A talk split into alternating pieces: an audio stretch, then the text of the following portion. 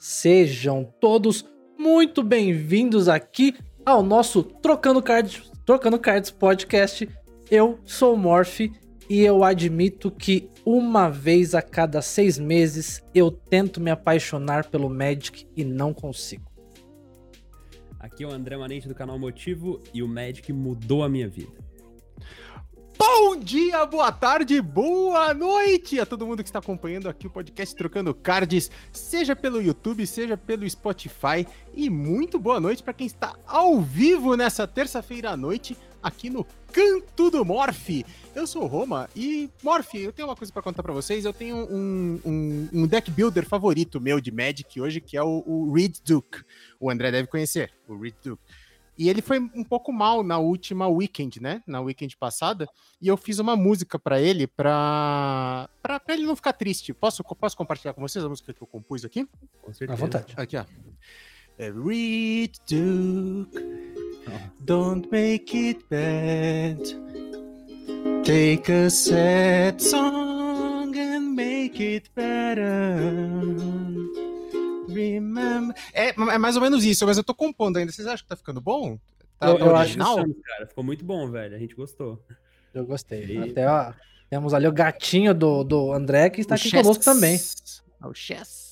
Hoje nós temos aqui um, um podcast uhum. que, além dos, né, do nosso querido convidado, temos aqui muitos pets, né? Porque nós temos o Chess, temos minha cachorrinha que está correndo aqui, absurdo, eu não sei o que deu nela agora. Parece que ela tomou um banho energético. E o Roma também está ali. Pô, eu sou Olha. o único com cachorro? Não, pera aí. Margot, vem cá, Margot. Você é o único vem errado cá. dessa história. ela nem quer vir. Olha só que coisa. Ela, de repente eu falei, chamei ela, ela parou. Sejam todos muito bem-vindos. Ah, só porque eu falei, agora ela veio. Então, olha, todo mundo com pet. Todo mundo na câmera. Pessoal, vamos lá. Vai dar uma, boa foto pra thumb, vai. Pera Pega aí, o César de novo. Bem rápido. Fica aqui, fica aqui. Aqui, assim, encontre o erro. muito bom, muito bom, pessoal. Chat, sejam todos muito bem-vindos nessa noite aqui. Que, como foi, né? Como é aguardado esse especial de MTG.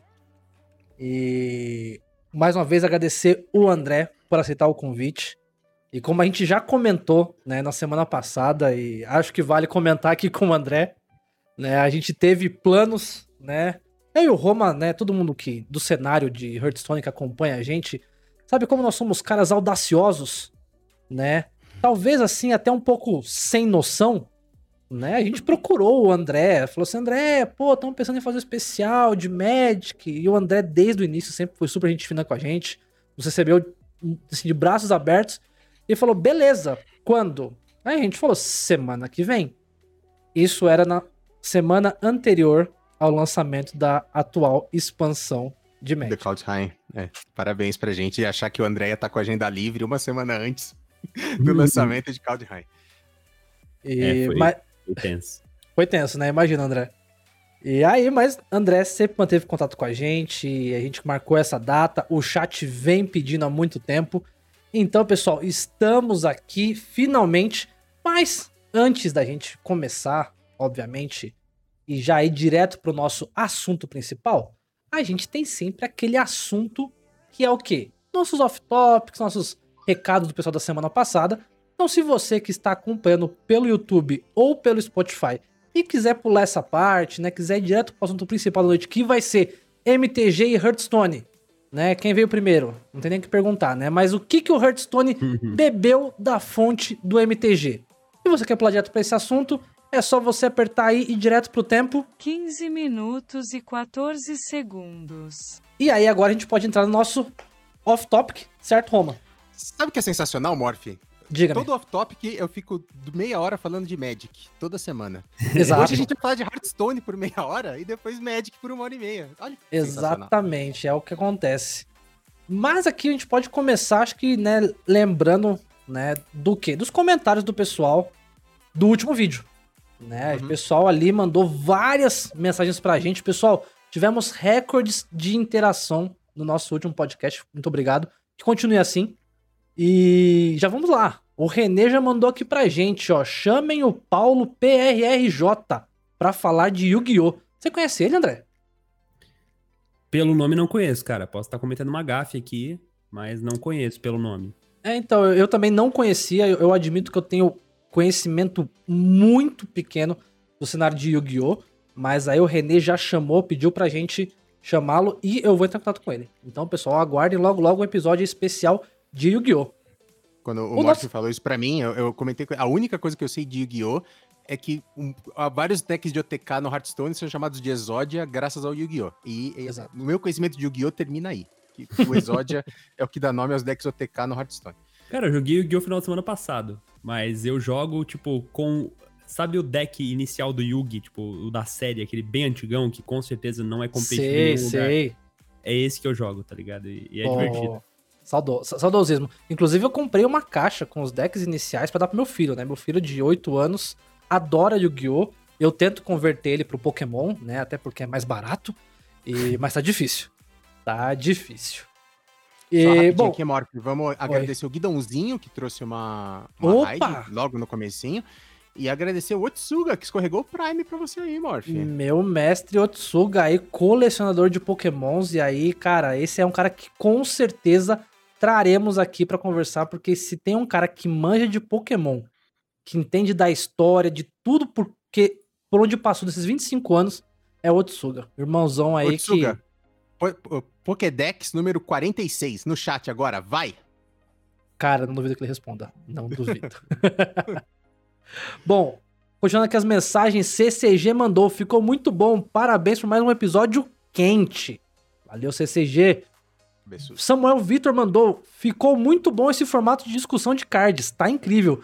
Então, Roma, apesar de a gente ter teve ali uma. A gente ficou preocupado ali se é nosso último Uhum. podcast. Se você não acompanhou, a gente vai deixar aqui que foi uma análise do conjunto essencial de Hearthstone que tá chegando. A gente analisou card por card que saiu, que, que vai entrar. Ficou muito legal. O Panucci, Vinícius Panucci mandou pra gente: chamem o Codex do canal Lord Mons. Ele faz conteúdos de WoW e sempre traz notícias sobre os basti- bastidores da Blizzard. Seria uma boa conversa falando das referências de WoW no HS, assim como os bastidores da Blizzard. Falaram sobre o que a empresa planeja para os seus jogos. Legal, cara, uma boa sugestão aí. Como eu falei, Uhum. seria algo que o Roma ficaria boiando muito. Mas. E também temos o Jô Medeiros, que a gente leu a, a mensagem dele na última, no último podcast. Ele mandou: Mãe, tô no podcast. E aí a gente sempre tenta interagir com vocês. Então, pessoal, deixem aí seus comentários aqui no YouTube ou mandem aquela mensagem no Twitter marcando hashtag Trocando Cards Podcast que a gente lê, né? E interage com vocês e, obviamente, com o chat lindo e maravilhoso que está aqui conosco nessa noite. Se você está ouvindo no Spotify ou no YouTube, está perdendo essa interação, mas está mais do que convidado para participar toda semana, às terças-feiras, às 20 horas. Inclusive, no final desse episódio, vou revelar a convidada do próximo episódio. Mas, para isso, vocês vão ter que esperar. É, in- inclusive, é um uma curiosidade, acho que eu comentei isso com o André já. O- a gravação do podcast mudou de quarta pra terça-feira porque eu comecei a competir no Magic, né? E tem um torneio toda, toda quarta-feira no, na HG Gaming, né? Na, na Home Gaming. Na HG Team, desculpa. E aí, por causa disso, de, pra, por- para poder começar a competir no Magic, que a gente mudou a data de gravação do podcast de quarta pra terça-feira. É, A gente tenta aí, né, não, não atrapalhar a carreira de ninguém, né? O cara quer tentar? Nossa, mega É. carreira. Atletas de altíssimo nível aqui hoje. Ah, eu, eu não quero ser o motivo, né, de futuramente o Roma virar e falar assim, pô, eu poderia ser um PV brasileiro, né? E, pessoal, é o meme, tá? Mas eu poderia ser um PV brasileiro, mas não pude porque ali eu tinha que gravar o podcast com o Morph. Então eu falei, não, a gente muda. Fica Não, tranquilo que a gente muda. Quem sou eu né? pra colocar uma Ex- pedra no obstáculo de uma carreira tão brilhante, né, cara? Exatamente. O, o 04 que eu fiz semana passada tá lá brilhando. Bom, então entrando na nossa, na nossa saraiva de off-topics, Roma, temos então fechada a lista de brasileiros que vão participar do Master Tour Ironforge, que vai acontecer nesse final de semana. E Roma, quem são os nossos guerreiros? Muito bem fechadas, então, todas as classificatórias da Master Tour, que pra- esse eventualmente na galera do Magic aqui é o, o equivalente ao, ao, ao Mythic Qualifier, né, do, do, do, do Magic, a Uhum. com premiação em dinheiro e tudo mais. Brasileiros classificados, eu acho que é um recorde, hein, Morph? Eu acho que é o recorde de brasileiros que a gente vai ter. Nós temos Fled, que já estava automaticamente classificado, porque ele é Grandmaster de Hearthstone, então ele já tem classificação automática para todas as Master Tour. Certo? E aí nós temos Grimaldi, Reise, o Jack Wise, o Leandro Leal, o Molino, cara, o Molino classificou, que legal. O. Páscoa, o Ragu, Raguzoni, grande player de MTG também, o Ragu, ah, Striker, o Tereuzeira, o Unholy Murloc, o Lucas DM, a Nai Silvestre, a Naizinha, o V Restrita e esse último eu não conheço, o Morph T4 Cotastic, é isso? Tacotastic. Garoto Tacotastic, aí imagina. que Eu não conheço ele. todo Master Tour é uma briga pra saber se ele é brasileiro ou não. É verdade, eu lembrei da última Master Tour que ele. A gente fez, esse cara é brasileiro? Tá com a bandeirinha do Brasil aqui no, na, na, na tabela? Exatamente. É verdade, exatamente. lembrei, lembrei. E ele classifica toda a Master Tour, mano. É verdade. Justamente. É, o pessoal do chat já tá cobrando aqui, ó. André não fala, só esses dois caras. É que a gente tá na saraiva de off-topics. O início aqui pra dar tempo do pessoal chegar, né? Então... E aí, se eu, se eu jogar a bola pro André aqui agora, falar, André, o que, que você achou da classificação aí do V restrita? Né, Você achou que ele mereceu? Ah, mereceu, com certeza. Tava trabalhando aí há um bom tempo já, né? Ele aproveitou as oportunidades que apareceram, escolheu um bom deck. Espero que ele vá bem aí, São cara. três, são três. No Hearthstone são três. Sim, eu sei, mas eu tô falando daquele um, sabe aquele um Mas ele aquele que foi essencial, né? Aquele que Isso, despontou na é, que composição. que Lógico. Vocês já sabem, né? Mas é aquele um lá que é importante, entendeu? Então, pessoal, lembrando que começa esse final de semana o Master Tour Iron Forge. Então, teremos a transmissão em inglês. Não sei ainda se teremos em português, eu não vi nenhum anúncio a respeito. Pode ter Uhum. certeza que eu vou acompanhar no meu canal e a gente pode, de repente, fazer um encontro da galera e a gente acompanhar aqui no meu canal. Mas, Roma, Hum. não só semana, essa semana já temos Master Tour Iron Forge, como nessa última semana já começaram as classificatórias pro próximo Master Tour Isso. né? Master Tour O Grimar. E, cara, já E, tem novo, dois só pra- brasileiros. Só pra galera, só pra galera que é. Também tá chegando aqui do Magic, eventualmente. É, normalmente os Master Tour tem o nome da cidade sede, né? Então. Isso. Master Tour eh, Montreal, Master Tour eh, Los Angeles, É o e GP, assim né? vai. O GP É, Las é como, se- é GP. como e, e quando era presencial, né? Aí o ano passado é, mudou pra, pra online já, né? Teve o primeiro só no começo do ano, inclusive vou esfregar na cara de todo mundo de novo. Eu tô com a moedinha da Master Tour, única Master Tour presencial de 2020. É, E aí depois passou a ser online, mas como a- o calendário já estava definido, ainda manteve-se os nomes das cidades que seriam as sedes, apesar de ter sido online a todas as outras Master Tour. E aí, para esse ano, as Master Tour têm os nomes de regiões do, do World of Warcraft, né? Então, World por isso que essa primeira Master Tour é a Iron Forge e a próxima Master Tour é a Master Tour Ogrimar. E aí, como você estava dizendo, Morph, então já tem dois classificados brasileiros, além do Fled automaticamente Além do Fled. Grandmaster, né? Cara, eu queria mandar um abraço pro meu amigo Unholy Murloc, né? Cara tarado de Qualifier. Acho que ele foi um dos primeiros a se classificar pro Iron Forge. E já foi o primeiro a se classificar pro Grimar, junto com o Digo. Digo classificou também. E, cara, a classificatória que o Holly Murlock pegou, a, a vaga, a final era ele e o Tullius, cara. Exato. Cara, que Era, final. Era certeza de brasileiro. Era certeza Sim. de brasileiro já. Era só definir qual dos dois. Mas aí o, o Holly Murlock acabou se dando melhor. Então o Murloquinho aí acaba se classificando, mas o Tullius já garantiu já um top 8, né? Só precisa de 4 Sim. pra pra classificar também, sem ser por vitória. Então o Tullius também já, tá enga- já engatilhou aí a classificação dele pro Master Tour Grimar. Exatamente. E aí a gente tem o último assunto aqui no Off Topic, que na verdade eu vou, na verdade, tirar ele do Off Topic. Uhum. Porque era um assunto curtinho, porque ontem a Blizzard anunciou algumas cartas de Hearthstone que estão sendo bufadas. Na verdade, estão sendo estão cancelando os nerfs pelos quais elas passaram ao longo desses anos. E Uhum, era o quê? Eram oito ou nove cartas. Eu falei, Roma, a gente bota isso no último no último off-top, que a gente já comenta sobre isso.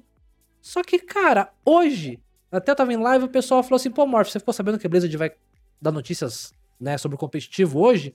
Eu falei, cara, não tô sabendo, né, interessante, tomara que venha a tempo da gente colocar no podcast. E ela colocou mais cartas, mais cartas que serão, né, terão o seu nerf retirado. E aí, o que que eu, eu acho que vale a pena a gente fazer um drops depois dessa semana, um drops curtinho, Beleza. só falando sobre isso, E aí eu acho que a gente acaba não divagando, não entrando tanto em detalhes de cartas, etc. E a gente aproveita um tempo maior com o nosso convidado, né? E discute mais sobre o assunto Boa. principal do dia de hoje. Boa, Fechado, então? Fechado. Show. Antes, antes da gente sair pro, pro tópico principal, que hoje é MTGA, pra gente falar a última coisa de Hearthstone, André, você tem alguma experiência com Hearthstone? Já jogou? Já joguei, joguei Hearthstone por poucas semanas. Na verdade, teve um- uma Comic Con Experience que eu fui convidado pela Wizards para trabalhar como tutor, ensinando o pessoal a jogar. Então eu me forcei, no bom sentido, a aprender o máximo de card games possível. Então eu saí Certo. aprendendo tudo que era card game diferente para melhorar o meu nível de ensino no Magic. E o Hearthstone foi um dos que eu aprendi. Eu joguei um pouco, achei bem divertido o jogo, achei muito bem feito. Não me fisgou tanto quanto o Magic. E também é difícil manter muitos card games né, Uhum. em paralelo, então acabei Nossa, ficando com o Magic, mas eu gostei bastante do jogo, cara, achei bem bom. É, eu- eu tava comentando isso com o Morph ontem, a gente tava conversando, né, sobre o quanto eu tenho me dedicado muito ao Magic, cara, demais, e ele tem se dedicado bastante ao Pokémon também, e aí é, ele fica lá, né, pô, vem jogar Magic, pô, vem jogar Pokémon, e a gente tava falando, né, cara, dá pra você se dedicar, assim, estourando, mas e forçando muito a amizade em dois card games, mas Uhum. assim, mas se dedicar 100% nos dois também não dá, assim, um deles vai ser seu principal e o outro vai ser o secundário, não tem jeito, né, cara? Sim, com certeza. E ainda mais quando se fala de criação de conteúdo, que é o meu foco, é Uhum. muito difícil de criar conteúdo de dois jogos em alto nível, assim, tipo, com excelência. É bem difícil. É, fora que não, só gente- man- manter coleção, mas conhecer o meta a fundo, né? De, dois jogos é muito É, difícil. muito, é muita informação, cara. Tipo, você- a, a menos que você só faça isso, tá ligado? Não faça mais nada além disso, né? Aí é possível, mas pra mim, particularmente, é bem difícil. Tentei depois com Runeterra também, achei bem complicado. É, e eu ainda acho que a gente tem a barreira do, da mudança de público. Né? Você. O, o André hoje é uma referência né, no Magic. E eu tenho certeza que se o André decidir fazer, ah, vou jogar, fazer um. Também vou criar conteúdo de qualquer outro é, card game. Ele vai ter os seguidores dele, fiéis, que estão ali pelo André, indiferente do jogo. Mas uma boa parte a gente sabe que acompanha muito a gente pelo jogo que a gente tá jogando. Sim. E então eu falo isso porque por experiência, né? O meu público principal é de Hearthstone. E, mas eu gosto muito de Pokémon. E eu tenho passado por isso, né? Aquele negócio. Tô ali com a live, uns números legais. Aí, pessoal, bora jogar Pokémon? Pessoal que tá ali firme, forte, fiel, porque tá ali pra trocar pela re- resenha com o Morph, fala, bora, bora jogar Pokémonzinho. Uma galera que tá ali pra ver o Hearthstone fala, ok, bom jogo, vou procurar outro, outro streamer de Hearthstone. Então, pra gente, criador de conteúdo, é bem difícil isso, né?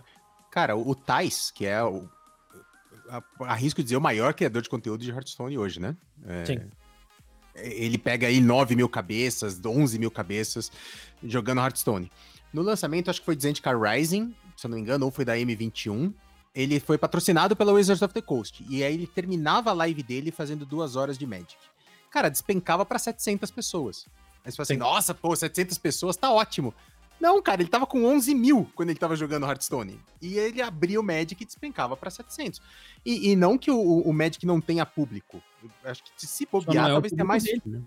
é, se bobear, eu acho que na Twitch, eu acho que tem mais público Magic do que Hearthstone. A gente pode até depois dar uma olhada nesses números.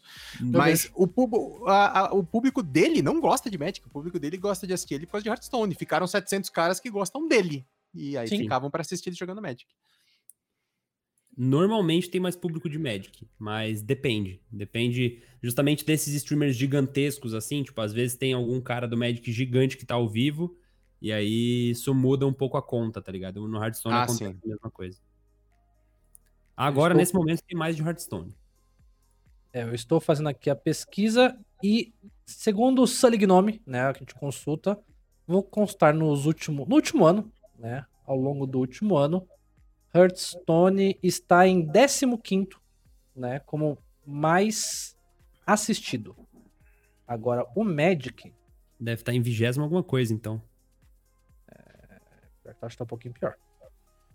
Magic the Gathering está em 43º. Olha só. Caraca, São eu, achava 60 que, eu achava que MTG tinha mais. 60 milhões de horas assistidas de Magic e Hearthstone está com 284 milhões de horas. Então é mais de hein? 4 vezes e meia. Interessante. Eu, eu não sei se foi no ano passado ou no ano retrasado. Talvez tenha sido pelo, pela, pelo lançamento do Arena e pela quantidade de gente. Eu acho que talvez pelo material patrocinado que a Wizards fez. Mas por, um, por alguns meses, se eu não estou enganado, o Magic se manteve à frente. Talvez Legal. agora tenha equilibrado um pouco mais e o Hearthstone tenha voltado, né? Mas é isso é muito complicado, porque você pode ver que a diferença, né, ela parece muito gritante, só que às Uhum. vezes essa diferença são três ou quatro canais que são muito grandes e que estão ali e que estão mantendo esses números. No Magic, Uhum. por exemplo, não- você não vê um canal que mantém 10 mil, 12 mil cabeças assistindo. Uhum. Você mencionou que tem Exato. alguém que tem isso. Tipo, no Magic o que mais tem, sei lá, é 4 mil, né? Às vezes 5 mil, dependendo. Mas normalmente são 3, 4 mil os maiores do mundo, né? Então, isso às vezes dita muito, né? É, o próprio Tages, como o Roma tava citando, ele. Eu, eu até brinco na live que eu quero ser como ele em termos de se vender. Porque ele é um cara que produz muito conteúdo, faz em média 7, 8 horas de live por dia, carregando todo dia, carregando quase né, 10 mil cabeças todos os dias. E é interessante que ele fala, ele fala assim, pô, né, tá com seu sub aí, Prime sobrando, né, aqui é um bom lugar para você investir, porque você tá investindo num streamer que está aqui todos os dias, 8 horas por dia, fazendo conteúdo a rodo, e realmente é, um- é um modo de você falar pro cara assim, ó, seu sub tá valendo a pena porque eu, eu tô aqui sempre. E, e eu acho interessante e realmente isso diz, é, alavanca muito essas horas assistidas, né? Um cara tão grande assim é, contra né, vários criadores menores, né? No caso do, do Magic. Mas eu, eu acho que o Magic ele tem. Ele vem numa crescente muito grande, né? Como você falou, com o surgimento do Arena. E eu, particularmente, quando surgiu o Arena, me interessei muito, porque eu sempre gostei muito do, do Magic, mas eu sempre fui o cara de. Eu nasci em São Paulo, mas mudei pra uma cidade pequena, onde não tinha galera pra ir lá trocar e fazer, né? A- a jogar na mesa mesmo, porque, pô, eu sei que pra quem joga Magic, eu acho que é o essencial, né? Tanto que a gente vê muita gente fazendo live de mesão, né? Não sei se você já chegou a fazer isso. Já, já fiz live de mesão, sim. É bem divertido. Já participei de várias, já fiz também. É bem legal. Então, e aí eu, eu fico muito no mundo digital. E aí por isso que o Hearthstone acabou me cativando tanto, né? Ah, já que você tá puxando isso, Morph, então vamos já pro primeiro assunto aqui da, da pauta. Vamos Certo. cada um contar sua história com o Magic, como começou e como é hoje. Quer começar, Morph? Pode ser, pode ser. Ah, cara, eu, como eu falei, via o Magic desde 97, 98. Quando surgiu as cartas de Pokémon, porque aí eu fiquei interessado e eu queria jogar. E em todo lugar que eu chegava lá e falava assim, eu quero jogar, tem, tem, como, tem carta de Pokémon aí, eu quero comprar? Todo lugar falava assim, não, não tem de Pokémon, mas tem Magic. E, e eu sempre me interessei, mas como eu falei, não tinha ali com quem jogar. E durante anos, né, eu só sempre soube que o Magic era o pai do card game, né, o mais conhecido. Desde sempre eu ouvi as histórias das Black Lotus, sempre admirei a- muito. Eu acho um jogo muito bonito, um jogo com uma arte maravilhosa. E quando surgiu o Arena, eu falei, cara, eu preciso aproveitar essa oportunidade e me apaixonar pelo Magic de uma forma que agora eu consigo jogar com todo mundo. E como eu falei na, na abertura, uma vez a cada seis meses eu baixo o Magic. Eu já participei de acho que três ou quatro é, lançamentos da, de expansão da, da Wizards, né? O pessoal da Wizards me convidou. E inclusive, né, acho que vale até comentar aqui um grande abraço para para Carol, nossa community manager de Magic no Brasil. Eu acho que ela faz um trabalho muito bom, um trabalho excepcional. É, gostaria de um, um community manager tão próximo assim no Hearthstone. Né? Um abraço aí pra Carol, que também é uma pessoa que a gente poderia, de repente, um dia chamar pra conversar, porque eu sei que a Carol é uma pessoa nota 10. Um grande abraço aí pra ela. Isso aí. E participei. Só que, cara, eu tenho, não sei, alguma barreira com o Magic que eu acabo não conseguindo, assim, engrenar. Eu começo a jogar e não vai. Assim, passa duas semanas, eu já tô falando, cara, parece que não tá legal. Então, assim, eu tento, tento, tento, mas falta aquele, empurrãozinho final, não sei. Entendi. E você, André? Conta pra gente. Cara, eu, eu, eu nunca cheguei a dar muita chance pro Hearthstone, né? Como eu comentei, eu, eu, eu aprendi ele por uma necessidade, né? Não, foi o que eu falei, gostei muito do jogo e tal, mas eu nem investi tempo suficiente pra que eu passasse a gostar de fato. Só, só, eu- só- só um parênteses rápido aqui. A gente não tem rabo preso nenhum com a Blizzard. A gente mete Ah, o pau. sim. Então, se, se você quiser falar, se, se, se, for essa opção sincera, ótimo. Se você só tá sendo político e quiser falar, mano, achei Não, não, uma não. bosta esse jogo de criança, pode falar que aqui não tem problema nenhum, viu? Não, eu falaria de qualquer jeito, mas não. É que realmente eu joguei muito pouco, né? Então eu Sim. achei o jogo bom, achei um jogo bom, assim. Eu acho ele 3 bilhões de vezes pior que Magic. Uhum. Só que essa é só a minha opinião, essa é a beleza dos card games, né? Isso não Sim. Uhum. é um fato, não tem como eu afirmar Magic é melhor, é uma coisa subjetiva. É, mas Magic me fascina muito mais que o Hearthstone, assim, a gente pode até, quem sabe, falar sobre o que que faz a gente gostar mais de um do que do outro, né? Uhum. Às vezes, ah, ex- existem razões pela- pelas quais o Magic não te fisgou tanto quanto o Hearthstone, assim como, racionalmente falando, existem razões pela qual eu não fui fisgado pelo Hearthstone tanto quanto pelo Magic, né? Ah, o Magic é um jogo que tem umas camadas mais complexas, na minha opinião, um jogo que me permite jogar no turno do meu oponente, um jogo que eu enxergo ah, uma complexidade maior, não só em termos de dificuldade de gameplay, mas em termos de, de elementos de variância reduzidos, ao mesmo tempo que no Hearthstone tem alguns elementos de variância reduzidos em relação ao Magic, mas eu, eu olho pro Magic e eu me sinto mais atraído em termos de jogabilidade do que do Hearthstone. Eu não conheço a lore do Hearthstone, que eu sei que é baseada na do WoW, né? Mas Uhum. eu, não, eu não entendo dela, então não posso dizer que eu me interesso mais ou menos do que pela do Magic. Mas em termos de jogabilidade, o Magic pra mim parece melhor. Mas como Mas que é a sua é você história com o? Magic? Isso. É, como é que como você Ah, começou tá, no não, Magic? eu fugi do tópico completamente. É, Não, imagina. Ah, Cara, ah, o que a gente mais faz aqui é fugir do tópico. É podcast, né? Se não fugir do tópico, não tá, tá voltando, tá, tem alguma coisa errada, né? É, cara, eu comecei no Magic de 2012 pra 2013, né? É, eu tava numa casa de praia com alguns amigos, assim, na virada do ano. E a gente pegou uma semanada de chuva, choveu todos Nossa. os dias. E aí não dava pra tomar banho de mar, não dava pra jogar bola, nada. A gente ficava em casa, jogando Uno, Banco Imobiliário, esse tipo de coisa. E aí algum um deles falou, cara, tem essa caixa de sapato aqui cheia de carta de Magic. E aí, dos cinco que estavam lá, dois é, sabiam jogar e esses dois ensinaram o resto. O resultado foi que eu me apaixonei completamente pelo jogo, parou de chover, a gente continuou jogando e eu Caraca. continuo jogando até hoje. Então, é- esse foi o meu início, assim. Aí é aquele clássico, né? Um amigo me ensinou, joguei com as cartas dele, depois fui numa livraria, comprei meu baralho, aí comecei e tal, e hoje é isso, né? Hoje é meu trabalho, minha área de pesquisa, meu hobby, é tudo, né? Muito legal, muito foda. E a, minha história eu já contei, mas vou contar aqui de novo pra ficar registrado até pro pessoal do Magic que tá aqui. Eu comecei a jogar o Magic the Gathering em 96, quando lançou ele no Brasil. É, todo mundo me zoa que eu sou o velho da turma, mas é verdade. Eu Não, jogava muito imagina. RPG na época. Eu jogava Quem muito fala RPG isso? na época. Eu jogava muito RPG, Dungeons and Dragons, GURPS, é, toda a série da Vampire Masquerade, o Werewolf e tal, jogava direto. E tinha uma loja muito grande aqui em São Paulo, ficava ali na Pompeia, chamada Forbidden Planet, e a gente batia cartão lá duas, três vezes por semana, para ver o que tinha chegado de livro, fazia mesão de RPG e tal, jogando. E um dia, em 96, a gente chegou lá na Forbidden e tal, tava chegando o Magic the Gathering. Então, assim, era o starter deck, você comprava o deck inicial, tinha os boosterzinhos. A gente falou. Cara, ele falou: ó, você compra aqui o starter deck, já vem um deck prontinho, montadinho, você começa a jogar e depois você compra os boosterzinhos. E a gente começou a jogar. E, cara, eu me apaixonei demais por Magic na época. Joguei de 96, que foi quando eu comecei ali logo o lançamento, até 99, mais ou menos. E aí foi quando eu entrei na faculdade. E aí a, a- a vida Clássico. saltos, né? Eu parei completamente. parei com RPG, parei com Magic, parei com tudo. Só videogame que eu nunca parei na vida. E. Tudo e eu tem limite. Magic em no- É, é lógico. e eu larguei Magic em 99. É, eu tinha uma coleção grande de cartas que se perderam em mudanças pra lá e pra cá, infelizmente.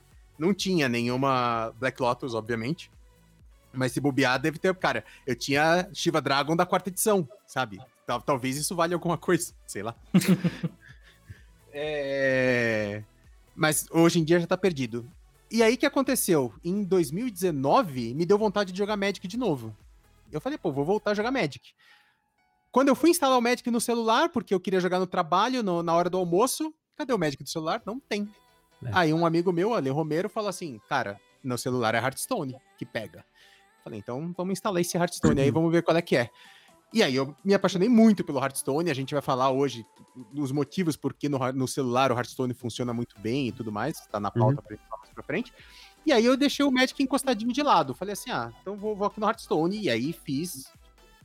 Eu já era... Eu já contei que eu vim dos Fighting Games, Morph, alguma vez? Hoje, Hoje ainda não. não. eu já era caster de Fighting Games, e aí, obviamente, que eu entrei no, no trabalho de casting de Hearthstone, e, bom, a galera que tá aqui, muita gente conhece já o trabalho meio do Morph, produzindo torneios de Hearthstone e tudo mais. E aí eu voltei a jogar Magic em janeiro desse ano, quando eles anunciaram o Magic pra celular. Eu falei, agora é a hora. Agora que vai ter o Magic pra celular, eu vou voltar a jogar Magic. Instalei o Arena, e foi uma desgraça na minha vida, porque hoje eu não eu jogo Arena o dia inteiro. o dia inteiro. Voltou com tudo a paixão pelo Magic. É, e é isso, a minha história hoje com o Magic é essa. Joguei de 96 a 99 e voltei a jogar em janeiro desse ano. Cara, que legal, legal. É, é, que é o que eu falei. Quando o Roma falou assim, olha, vai ter Magic pro celular, eu falei, perdemos um soldado. perdemos um soldado. E... Mas, né, depois a gente vai falar sobre isso, que nem tudo são flores. Mas tudo É. bem. Sim. E... Vamos falar um pouco agora do. do ah, seguindo aqui os assuntos que a gente tem pra pra tratar hoje. É sobre. ah, o, o André falou que ele não conhece muito o lore do WoW. Eu também não conheço o lore do WoW e não poderia me importar menos com isso. Pra mim, o jogo de carta é só o jogo de carta. E- Mas no Magic tem também, né? Uma galera que se importa bastante com o lore das cartas, né, André? Você confirma isso? Sim, sim. O Magic é um dos jogos que tem uma das comunidades mais unidas de todas as comunidades que você vai encontrar, justamente porque todo mundo que joga Magic se interessa por Magic por uma razão diferente. Né? Tem a pessoa que gosta do competitivo, tem a pessoa que gosta da lore, tem a pessoa que gosta da arte, tem a pessoa que gosta, cara, sei lá, de qualquer coisa diferente que seja. A pessoa gosta de colecionar, a pessoa gosta de investir em carta, a pessoa, whatever. Gosta de abrir produto, enfim. Então tem, tem gente de tudo que é, que é lado diferente. A lore é uma coisa muito forte no Magic, apesar da Wizards se esforçar muito para que ela não seja interessante. ah, tem uma fanbase muito grande, a gente tem lore escrita desde 90 e bolinha, então tem mais de 20 e tantos anos de lore. Tem livro de conto, tem muito material. Até anunciaram recentemente uma série para Netflix, né, dos irmãos Russo, que são os diretores Legal. dos Vingadores, ah, sobre Magic. A gente não sabe a quantas anda essa série, mas a lore do Magic é muito forte, cara, muito forte, tem bastante coisa. Você é um cara que se importa com a lore do Magic ou não? O Magic pra você é jogo de carta. Cara, eu fico no meio termo, sabe? Pra mim, Magic não é um jogo de carta, é um jogo de pessoas. As cartas estão ali só como um contexto, sabe? É, eu não tô Uhum. preocupado no Magic com a carta que eu estou conjurando em si, eu tô, eu tô preocupado com a interação, com a comunidade, com a trocação de ideia. Pra mim, o Magic é um contexto, realmente. Então, o que eu mais curto no Magic é pedir uma pizza, chamar uns amigos em casa, que infelizmente é uma coisa que não tem como fazer, Né? mas É, o É- Gathering, né? É, é literalmente é o, Gathering. Exatamente, é isso, você definiu, é o Gathering. E, mas é, é claro que né, a o jogo ser bom ajuda muito. Mas eu não me importo muito com a lore, não, cara. Eu acho divertida sempre que eu vejo alguém falando de lore, uma pessoa que entende, eu paro pra ouvir, mas não é algo que eu proativamente vou atrás buscar, sabe? Eu acho curioso porque, assim, a, a lore do Hearthstone, ela nasce naturalmente no WoW, que é um RPG, né? Então ele tem uma história, ele tem uma... E aí é- as Hum. cartas, elas vêm só complementando essa história, né? São, são coisas que a gente vê de outros lugares. Eu acho muito interessante a lore do, do, do MTG, porque ela nasce nas cartas, né? É, eu tava vendo um pessoal falando que tem gente que coleciona como se fosse um quebra-cabeça, né? Então o cara Sim, vai comprando as cartas da coleção e lendo ali os flavor text para tentar montar a história que aquela expansão tá contando, né? Sim, exatamente. É bem isso, cara. É bem isso mesmo. Se a pessoa vai juntando os flavor texts, ela vai se, ela vai se localizando. Inclusive, por muito tempo, o flavor text da carta era a única informação sobre história do Magic que você tinha. Então você Caramba. sabia que o guerreiro tal tinha matado o dragão tal, porque na carta do dragão dizia, ah, o maldito guerreiro, não sei o quê. e na carta do guerreiro dizia, ah, matei aquele dragão desgraçado. Aí você fica tipo, porra, da hora, entendeu? Hoje em dia tem uma base de informação muito maior pra você, né? É legal. In- Inclusive, o- e- esse negócio de lore, é, eu tava ouvindo no, num outro podcast de Magic, né? Foi no, no Nerdcast, que foi feito recentemente, né? Um Nerdcast sobre Magic. Que um- numa final de Mundial, um- uma lore do Magic se repetiu, né? Um cara jogou uma carta e o outro respondeu com, com que uma, uma, uma Planeswalker que na lore da história, do- do- da expansão, ela derrota aquela carta, né? Então, às vezes, acaba sem querer. No- no- numa partida, a, a lore se conta ali, né? Sem Eu não que- lembro se foi num Pro Tour, uma final de Mythic Invitational, não lembro. Eu sei que teve um- uma partida de uma final importante que foi ganha por uma carta chamada Glory Bringer, que eu acho que em português ficou traduzido como. Cara, é tipo aquele que traz a, a, a glória, tá ligado? Aham, Uma aham, coisa aham. assim. Então, tipo, pô, ele foi o top deck da carta que ganhou. Olha o nome da carta, ele, de fato, né? Glory Bringer, achei muito foda. Então, Que legal. na, na hora, os narradores falaram justamente isso, né? Realmente, a carta tá ali pra trazer a glória pro cara, tá ligado? É, e o Naubert trouxe ali a, a, a, lore ali, e, e é- essa lore que o Naubert trouxe realmente também faz muito sentido, né? Era um Enraku que, que tinha descido, e ele respondeu com uma Iliana Last Hope, e era literalmente a Last Hope do cara era descer a Iliana e ela salvou o jogo dele. Ah, muito massa Eu- isso, velho. É, e a gente É, falar, falar da Liliana também, né? Aí a Carol já coça ali a- as suas orelhas, né? Porque a, a Carol, como eu já falei, ela é fanática pela Liliana. Né? Ela Sim. ela tem muitos decks, ela fala bastante. Cara, Tem, e- tem gente, inclusive, que faz deck baseado em lore, né? Tipo assim, o cara, por exemplo, não bota anão e elfo no mesmo deck porque eles não lutariam um ao lado do outro, né? Tem cara que se importa com isso e monta uns decks meio temáticos, assim, também, né? Sim, interessante sim, sim. isso. Tem isso. Ô, cara, eu, eu, assim, eu acho muito maneiro. E eu falo que uma das coisas que me segura no Hearthstone, né, não só na Hearthstone, mas em outros jogos da Blizzard, né, é devido ao lore. né, eu sou jogador de WoW, né? Joguei desde o Classic, então. Quando, toda vez que vem uma carta. Que nem. Eu, eu, eu realmente, pessoal que acompanha minhas lives tem visto eu, eu tenho jogado bem pouco o, o padrão, né? Eu tenho jogado muito mais Battlegrounds, né? O, o Auto Battle do, de Hearthstone. E eu não tava assim tão animado com a expansão. Até que anunciaram o tema da expansão, que é um tema da Horda. E eu, como jogador da Horda do WoW, né, fiquei no hype. E, e essa parte da lore eu acho interessante, que também pra mim acaba sendo uma barreira de entrada no Magic, por exemplo. Ah, porque eu sinto que toda vez que eu vou aprender a jogar Magic, toda vez que eu tento aprender, eu me deparo com uma pilha, assim, quase com um mestrado que eu tenho que fazer pra entender tudo que tá acontecendo no jogo. E como eu falei, eu jo- joguei Pokémon né, no início, parei durante mais de 20 anos. E quando eu voltei a jogar Pokémon, em termos de dois, três meses, eu sabia tudo o que estava acontecendo, eu sabia fazer tudo no jogo. E depois de três meses assistindo campeonatos, não tinha nada que os jogadores fizessem que eu falava assim: nossa, da onde que o cara fez isso? Porque eu já tava Uhum. completamente por dentro. E toda vez que eu jogo Magic, cara, não importa o quanto que eu estudo, o tanto que eu vejo vídeo, vejo guia, não sei o que. Toda vez que eu vou jogar, eu sinto que eu sou um noob absurdo. Que os caras fazem umas jogadas e eu falo, mano, mas como que você fez isso?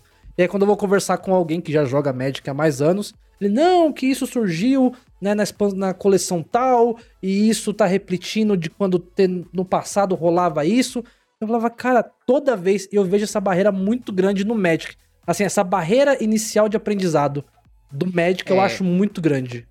Eu, eu, eu vou deixar até o André falar um pouco mais sobre isso, sobre o, o quão Magic é um jogo muito mais complexo do que, do que Hearthstone, né? É, as cartas têm muito texto, muito texto. E você, assim, muitas interações e acontece muita coisa ao mesmo tempo. E, é, e, e o André acho que pode confirmar isso. Se eu não me engano, Kaldheim, que é a, a última expansão agora, é, na história do Magic, é a expansão com mais texto por carta já lançado, não é isso, André? Sim, exatamente, exatamente. Meu Deus.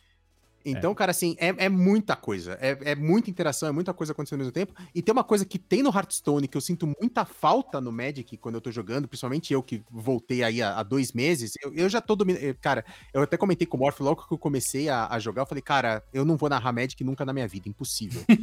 Porque, cara, é muita interação, você tem que decorar muita carta. Gozado que hoje eu já me sinto tranquilo e preparado. Hoje eu narraria um- uma, uma partida de- só com decks do meta, né? Uma partida de standard só com decks do meta. Eu conheço todas as interações que acontecem ali e daria pra narrar numa boa. A não sei que alguém venha com alguma coisa muito bizarra. Aham. Mas é uma coisa que tem no Hearthstone que eu sinto muita falta, que não tem no Magic, é o histórico de ações. Então no Hearthstone você tem ali na barrinha do lado esquerdo todo o histórico de ações das cartas que foram jogadas e o que aquela carta interagiu com outras cartas pra dar os efeitos. E cara, no Magic, às vezes assim, sei lá, minha esposa me chama, eu olho pro lado, a hora que eu olho de volta, é tipo assim, eita, meu board tá limpo, o que aconteceu? É. E aí, tipo, eu tenho que ficar caçando o que que tá no graveyard do cara ou no, no exílio. Cara, o que, que ele fez aqui que limpou tudo? Tipo, porque é tudo muito rápido, um monte de interação ao mesmo tempo. Se você não deu tempo de ler a carta, dançou. E, cara, às vezes eu sinto muita falta. O que que você acha dessa complexidade do, do Magic, André? Cara, é, vamos lá. Assim, são duas complexidades diferentes, né? Tem a complexidade, a, visão que a gente tem de complexidade, ela muda quando a gente já tem um conhecimento em uma outra área. Então, por exemplo, quando você é um bom jogador de Hearthstone e você chega no Magic, você bate o olho, tenta aprender e fala, mano, não faço a menor ideia do que tá acontecendo aqui. Esse pensamento que você tem, ele se deve ao fato de que por você entender de card game, você sabe que você não sabe o que tá acontecendo, certo? Uhum. Quando você tá começando a jogar do zero e você tem zero experiência em card game, você não se dá conta de que você não faz ideia do que tá acontecendo. Você acha que sabe o que tá Hum. acontecendo, entendeu? Entendi. Faz sentido, Então, faz assim, eu sentido. tive a oportunidade de ensinar Magic já pra muita gente, assim, tudo que é evento diferente e tal. E você pode ensinar Magic pras pessoas em 15 minutos, nas regras básicas. É um terreno por turno, vira a criatura pra mostrar que tá atacando, vira o terreno pra mostrar. Você tem toda uma explicaçãozinha base, a pessoa sai dali sabendo jogar uma partida de Magic em 15 minutos, né? Se a pessoa já joga Hearthstone, diminui de 15 pra 5, porque as diferenças são muito pequenas, assim. Uhum. Ah, agora, o problema, a, a questão é, a complexidade do jogo faz com que a curva de aprendizado dele seja infinita, né? Porque eu jogo Magic basicamente todos os dias há, sei lá, oito anos e eu ainda me considero um jogador fraco. Tipo, eu, eu, eu jogo todos os dias e eu sou ruim. E eu, eu tenho essa noção de, cara, às vezes eu não faço a menor ideia do que tá acontecendo, tá ligado?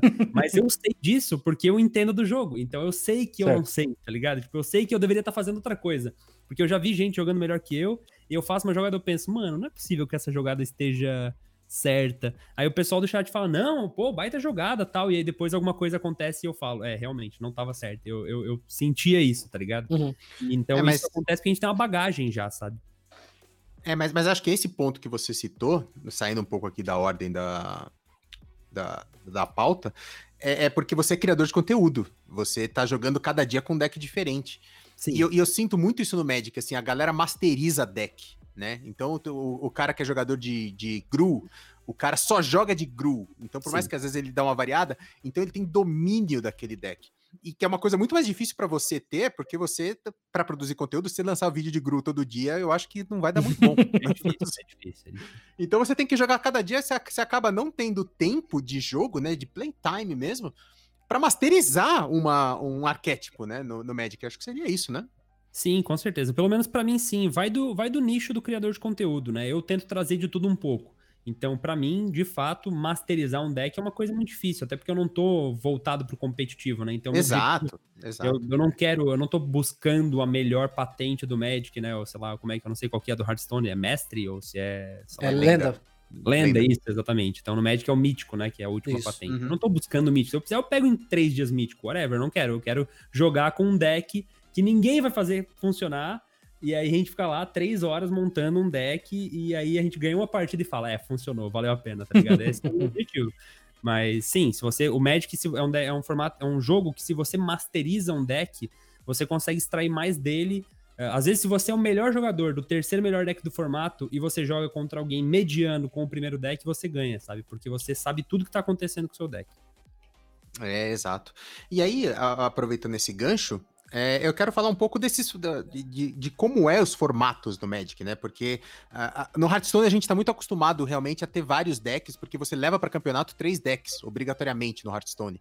E um deles é banido, né? Quando é me- melhor de três, né? Um deles vai ser banido, e aí você tem que jogar com os outros dois obrigatoriamente. Você não pode escolher um dos dois, você vai ter que jogar com os outros dois.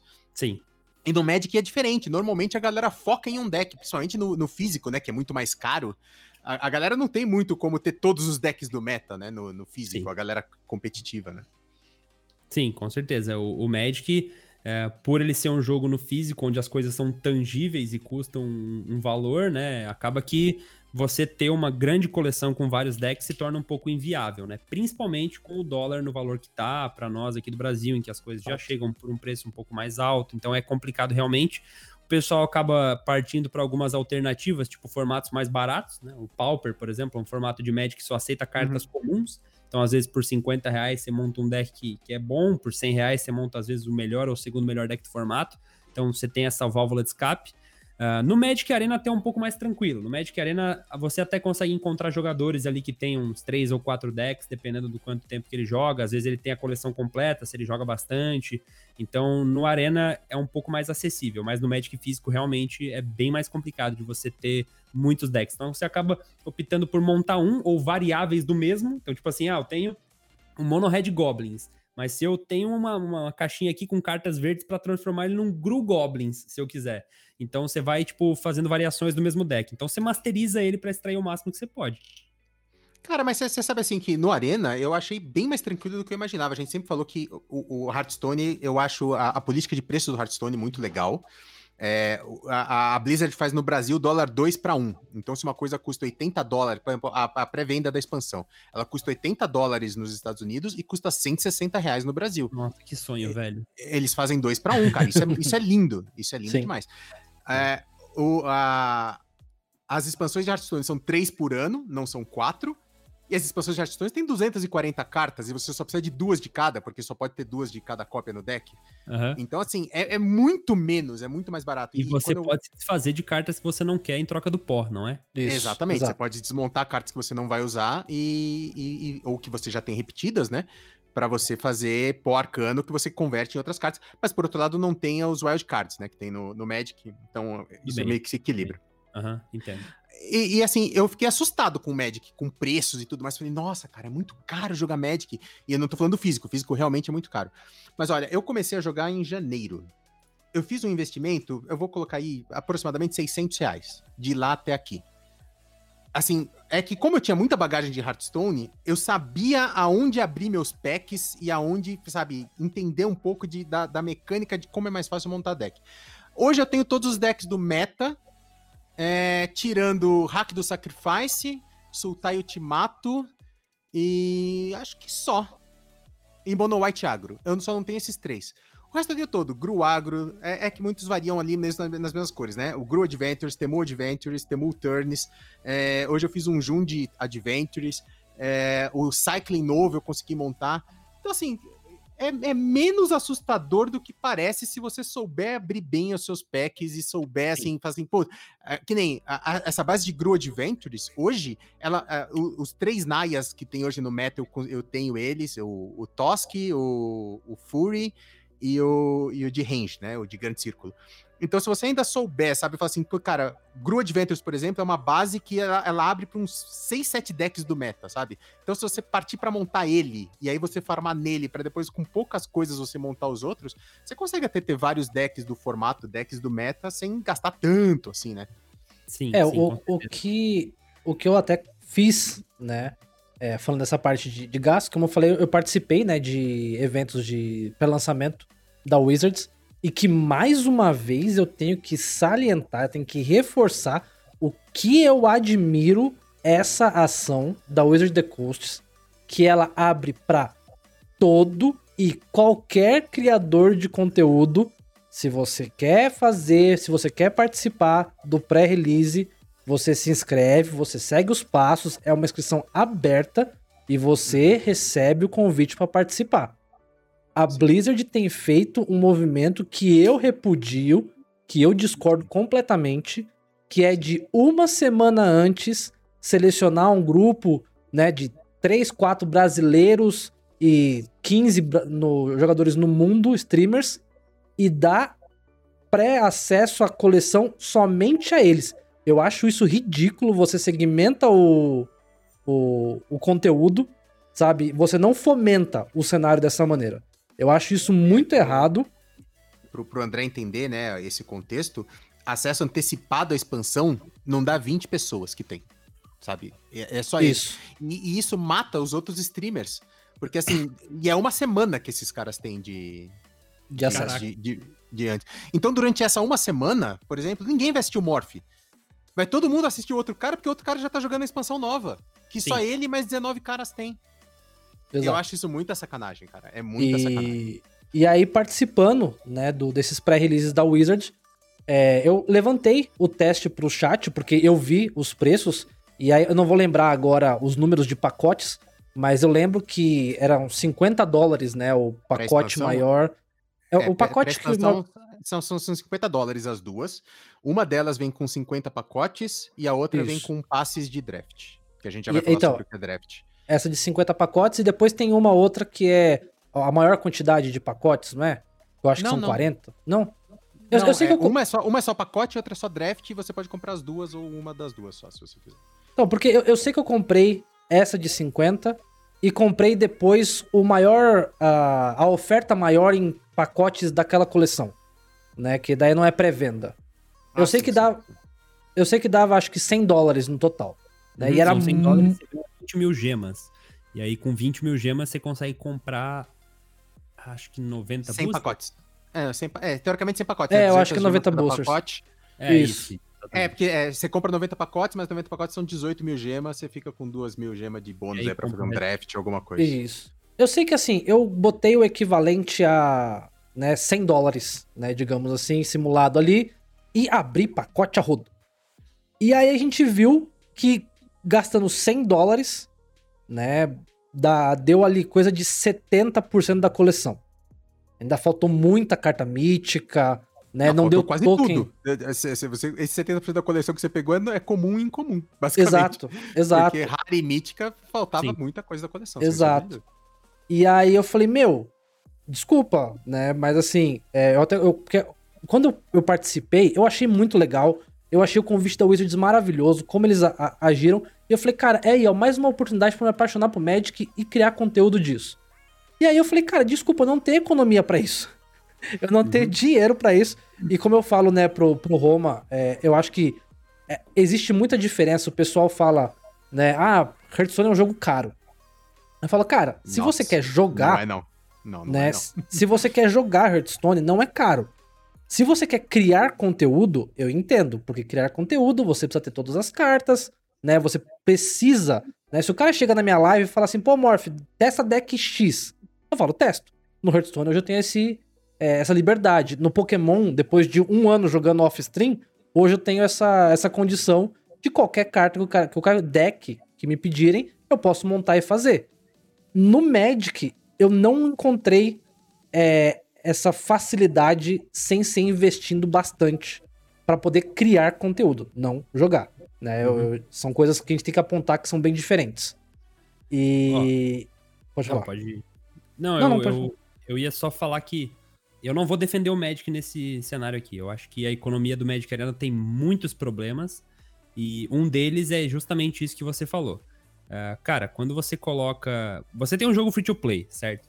O que, Uhum. que você espera de um jogo free to play? Que ele não seja pay to win, ou seja, que o cara que quer jogar sem gastar dinheiro, ele pode ter chance de, de se destacar, mas que o cara que não tem tempo para investir naquilo e quer acelerar o processo pagando, né, o pay to fast, ele tem a condição de fazer isso. O pay to fast do Arena é péssimo, mas é muito ruim, porque você tem que botar muito dinheiro e você não consegue nem escolher as cartas que você vai ter. Você até, até tem as wild cards para poder gastar, só que é o que você falou, para você conseguir completar uma coleção de Magic Arena apenas comprando boosters, você tem que abrir algo em torno de 250 boosters por coleção. Tem uma coleção a cada três meses, fora coleções adicionais. Então é o remaster não sei o que, é a antologia não sei o que, que são coleções a mais que vão sugando o seu ouro e os seus recursos. Então, o lance de você precisar, de você conseguir as cartas no Arena através de pagar mesmo, é muito complicado. Aí tem alguns casos, como por exemplo, esse de você, pô, já tem uma bagagem em outro card game, já sei o que, que eu preciso comprar, o que, que eu vou montar, o que, que eu vou craftar. Aí você consegue economizar um pouco e fazer isso de uma forma mais inteligente. Mas o cara que tá chegando agora, ele vai passar Sem muito perrengue, ele, ele vai estar tá, tá muito ferrado. Pra nossa sorte, o jogo é generoso pra quem quer ser free to play, sabe? Uh, tem vídeo no meu canal já em que eu mostro como é que você faz pra criar uma conta do zero e chegar no mítico em uma semana sem gastar nada. E eu não sou um bom jogador, sou um jogador mediano. Você consegue Foi, sem gastar meu, nada. o meu primeiro mês foi baseado nesse seu vídeo, que é o do Ah, Goro então. Cycling, né? É, o Board Cycling, exatamente. Então, tipo, toda a rotação do Standard vai ter um deckzinho super budget, aquele deck que, tipo, não é o melhor do formato, mas ele ganha mais do que perde e é o que você precisa para chegar no Mítico. Então, são decks bem fáceis de montar. Então, esse, então, esse deck, só pra galera entender, esse deck que eu. E já vamos deixar um link aqui, já coloca aí, Morph, um link para uhum. esse vídeo do, do André, mostrando Lógico. o Boros Cycling. Uhum. Esse deck dá para você montar ele com cinco raras só, quatro terrenos e o Luros. E, cara, se você não quiser usar os quatro terrenos, eu fiz sem os terrenos no meu primeiro mês de Magic. E eu peguei diamante, né? É, é, e, cara, com uma carta rara, é, ele vê jogo tranquilamente. Vê jogo é, tranquilamente. É um, jogo, é um, é um deck bem forte. Uh, e dá para ir melhorando ele a ponto de ele ficar de fato um deck altamente competitivo, né? Com algumas mudanças, enfim. Então é possível, né? E, na, e no, no outro, no ano anterior, eu fiz a mesma coisa com o Mono Blue Tempo, né? Que era um uhum. outro deck também. Que eu usava, sei lá, quatro raras na época. Então toda a rotação do Standard vai, ser um, vai ter um deckzinho fácil de montar e que não vai ser o melhor, mas é o suficiente para você chegar lá, entendeu?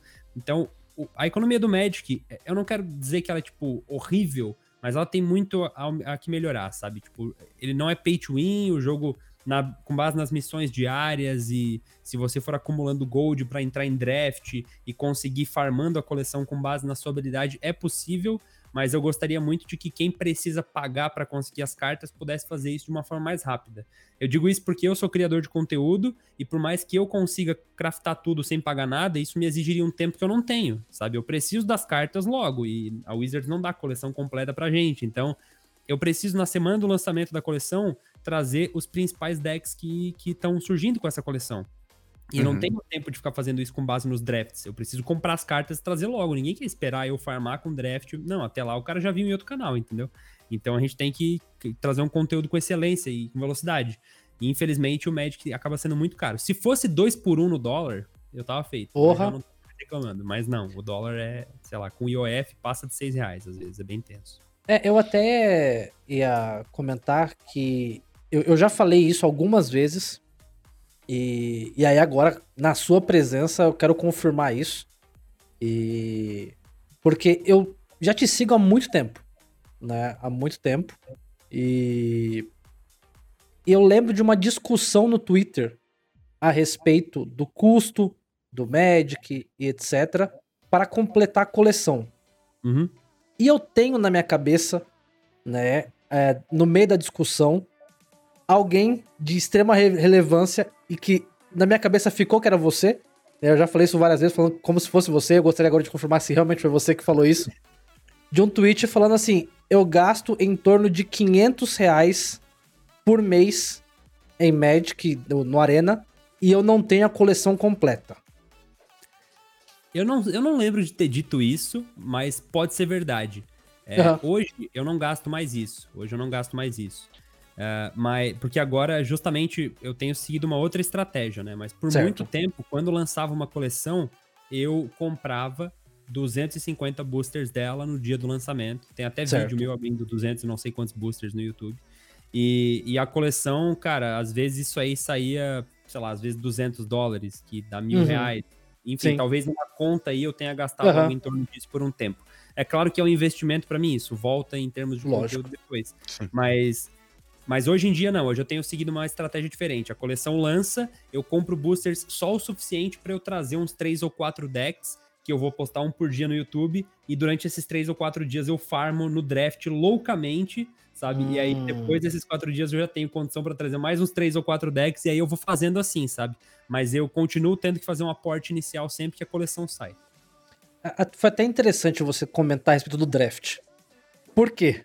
É, é, o Roma até, colocou aqui na pauta, dos uhum. diversos modos, né, de jogo que o, o Magic tem, que eu coloco, né, como outra barreira que eu sofri dificuldade.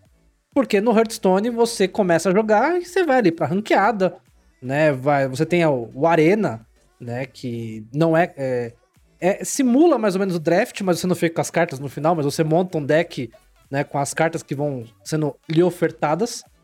E mas toda live que eu fiz de Magic, o pessoal falou: "Morph, você tem que farmar no draft". E aí, eu como jogador que recém-chegado, aprendendo a jogar, ir pro draft, eu falava: "Cara, mas não, eu não cara, tenho a menor draft. ideia do que eu tô fazendo". Draft é estudo, cara. É muito estudo pra você fazer draft. Draft é muito difícil, velho. Muito difícil. Pra, pra Então- galera entender, eventualmente tem gente de, de Hearthstone que tá aqui. A gente tem o Hearthstone modo arena, onde você monta uma carta, um deck com cartas aleatórias. As cartas não ficam com você, você joga até perder uma, é, três derrotas, né? Isso. E aí você ganha prêmios de acordo com quantas vitórias. No Magic tem exatamente a mesma coisa, com algumas diferenças. É, você fica com as cartas que você pegou nesses, nesses picks, né? Aleatórios. E é diferente porque, tirando os quick drafts, mas vamos falar do draft em geral, e eu fiquei muito curioso, porque, assim, quando eu joguei de 96, 99, não tinha essas coisas. O pessoal faz o draft no físico, e eu achei isso muito maneiro, Sim, cara. Isso sim. é muito legal. Muito legal, velho. Recomendo. O dia que tu puder fazer, tu vai gostar bastante. Então, assim, oito pessoas, cada uma compra três boosters, e aí faz assim: cada um abre o seu booster. Abriu meu booster. Eu pego uma carta que eu quero, normalmente vai ser a rara, se eu estiver fazendo um hair drafting, né? Mas é, se, se eu já tiver com a coleção de boa, eu vou ali já buscar uma carta boa, e eu passo pra direita ou esquerda a primeira passada, não lembro. A primeira eu acho que é pra esquerda. Pra esquerda. Aí passo pra esquerda, é, são 15 cartas, né? O booster de draft é diferente, ele é maior, né? É, eu passo esse- essas 14 cartas pra esquerda, porque eu peguei uma, pego aqui do meu amigo, vou escolher uma, passo, pego, passo, pego.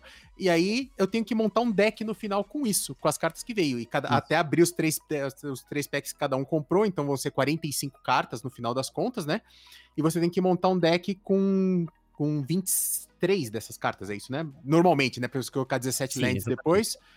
E, e você pode colocar terrenos à vontade depois, não terrenos nevados, só terrenos básicos. É, E aí você monta um deck. E aí você fica com as cartas. Então muita gente fica farmando no draft, né? As coleções, Sim. porque você paga pra entrar, como você paga no Arena também. Uhum. É, paga ou em, em 10 mil moedas ou 1.500 de gema. Aí você vai ficar com as cartas e ainda por cima, dependendo do número de vitórias que você tem com esse deck que você montou, você vai ganhar essas gemas de volta, ou seja, se é o, o famoso infinito, né? Você consegue ir, ir reciclando isso e ganha mais uns pacotinhos. Então, assim, é muito bom. Mas Sim. é, primeiro, demorado de jogar, porque são pelo menos sete partidas, né? É, Na verdade, pode ser três, se você perder três direto. No meu caso, Mas to- toda é a minha experiência no vitórias. draft foi muito rápida. Foi toda 0-3. É sete vitórias ou três derrotas. E pra você tentar ficar fazendo esse infinito, né, cara? Só que aí você tem que ter todo o tempo pra fa- ficar jogando essas partidas, que você não tá estudando meta, você não tá jogando a ranqueada, você não tá jogando competitivamente, você tá jogando um outro jogo, apesar de que tem a ranqueada do limitado também, né? E você tem que estudar muito, cara, porque vo- a- a- e é importante, né? As cartas são só daquela coleção que, que tá, tá rodando no momento, né? O, o Premier Draft, no caso. Então, você tem que conhecer muito bem as cartas para você saber o que pegar antes de passar pro lado a- as suas cartas. É muito Sim. tempo, né, André? Muito tempo de dedicação. É, o draft é muito estudo, velho. É um dos formatos mais difíceis que tem, mas é aquele formato que vai te ensinar muita coisa sobre Magic, sabe?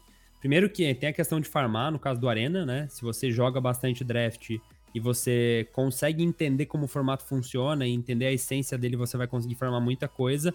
E ele é um formato que ensina muito o jogador sobre conceitos que vão ser úteis em qualquer card game. É card advantage, são trocas positivas, é avaliação de card, né? O quanto que esse card é importante pra mim. Eu não vou usar uma mágica que causa 20 de dano pra matar uma 1/1. Eu vou guardar ela pra matar uma coisa mais forte no futuro. Então, esse tipo de conceito, que pode parecer bobo pra quem ouve, ele é difícil de teorizar, né? E quando você joga draft, você teoriza bastante esse conhecimento. Então, é, o draft é um formato muito completo, cara. Eu recomendo pra todo mundo que tá começando no Magic. Não, não tô dizendo pra você pegar toda a sua economia e entrar em draft, mas estuda bem o formato, porque ele é muito bom. E tem muitos vídeos, né, bons de, de gente ensinando o, o formato de cada uma das coleções, né? Sim. O, o Migo... Você, você, você não chega a fazer, né, guia de draft, faz, ô André? Não, guia de draft não. Eu deixo na mão do Migucheiras que ele manda melhor. Cheiras é, Migo Cheiras é animal, cara, nos, É bom, nos, é bom. no- nos, nos vídeos de draft. E é, um- e é um formato muito diferente, né? Porque você tem que você sabe que as outras pessoas que estão jogando com você também estão com um deck curto e que normalmente vai ter poucas remoções, então é um jogo muito mais, muito mais baseado em board, né? Muito mais baseado em, em mesa mesmo, né? É um, é um jogo bem diferente. E aí é interessante, vamos aproveitar então para falar desses formatos diferentes, né? Então você tem o draft, que é um formato completamente diferente do que tem no Hearthstone. Uma coisa que eu me apaixonei profundamente, que é, inclusive você não faz muito, né, André? É o melhor de três no, no, no Magic. Eu acho maravilhoso o melhor de três, cara. Maravilhoso. Então, pra galera do Hearthstone, é muito parecido com o campeonato de especialistas, né? No, no Hearthstone. Mas aqui funciona direito, cara. Funciona bem. Você tem seu deck lá de 60 cartas e você tem 15 cartas de sideboard. Entre uma partida e outra, você pode tirar até 15 cartas. Do seu... Na verdade, você pode até só botar as 15 e acabou, mas se você ficar com um deck muito maior do que 60 cartas, é ruim pro draw, né? Vai ser muito difícil você comprar o que você precisa. Mas é você, teoricamente, você pode tirar até 15 cartas e botar 15 cartas para dentro, que vão ser mais adequadas àquela partida que você tá, tá jogando, né? Então, muitas vezes você até perde a primeira, porque cara é um deck muito forte, mas você tem chance de ir na 2 e na 3, você, sabe, carregar o seu deck com, com coisas boas.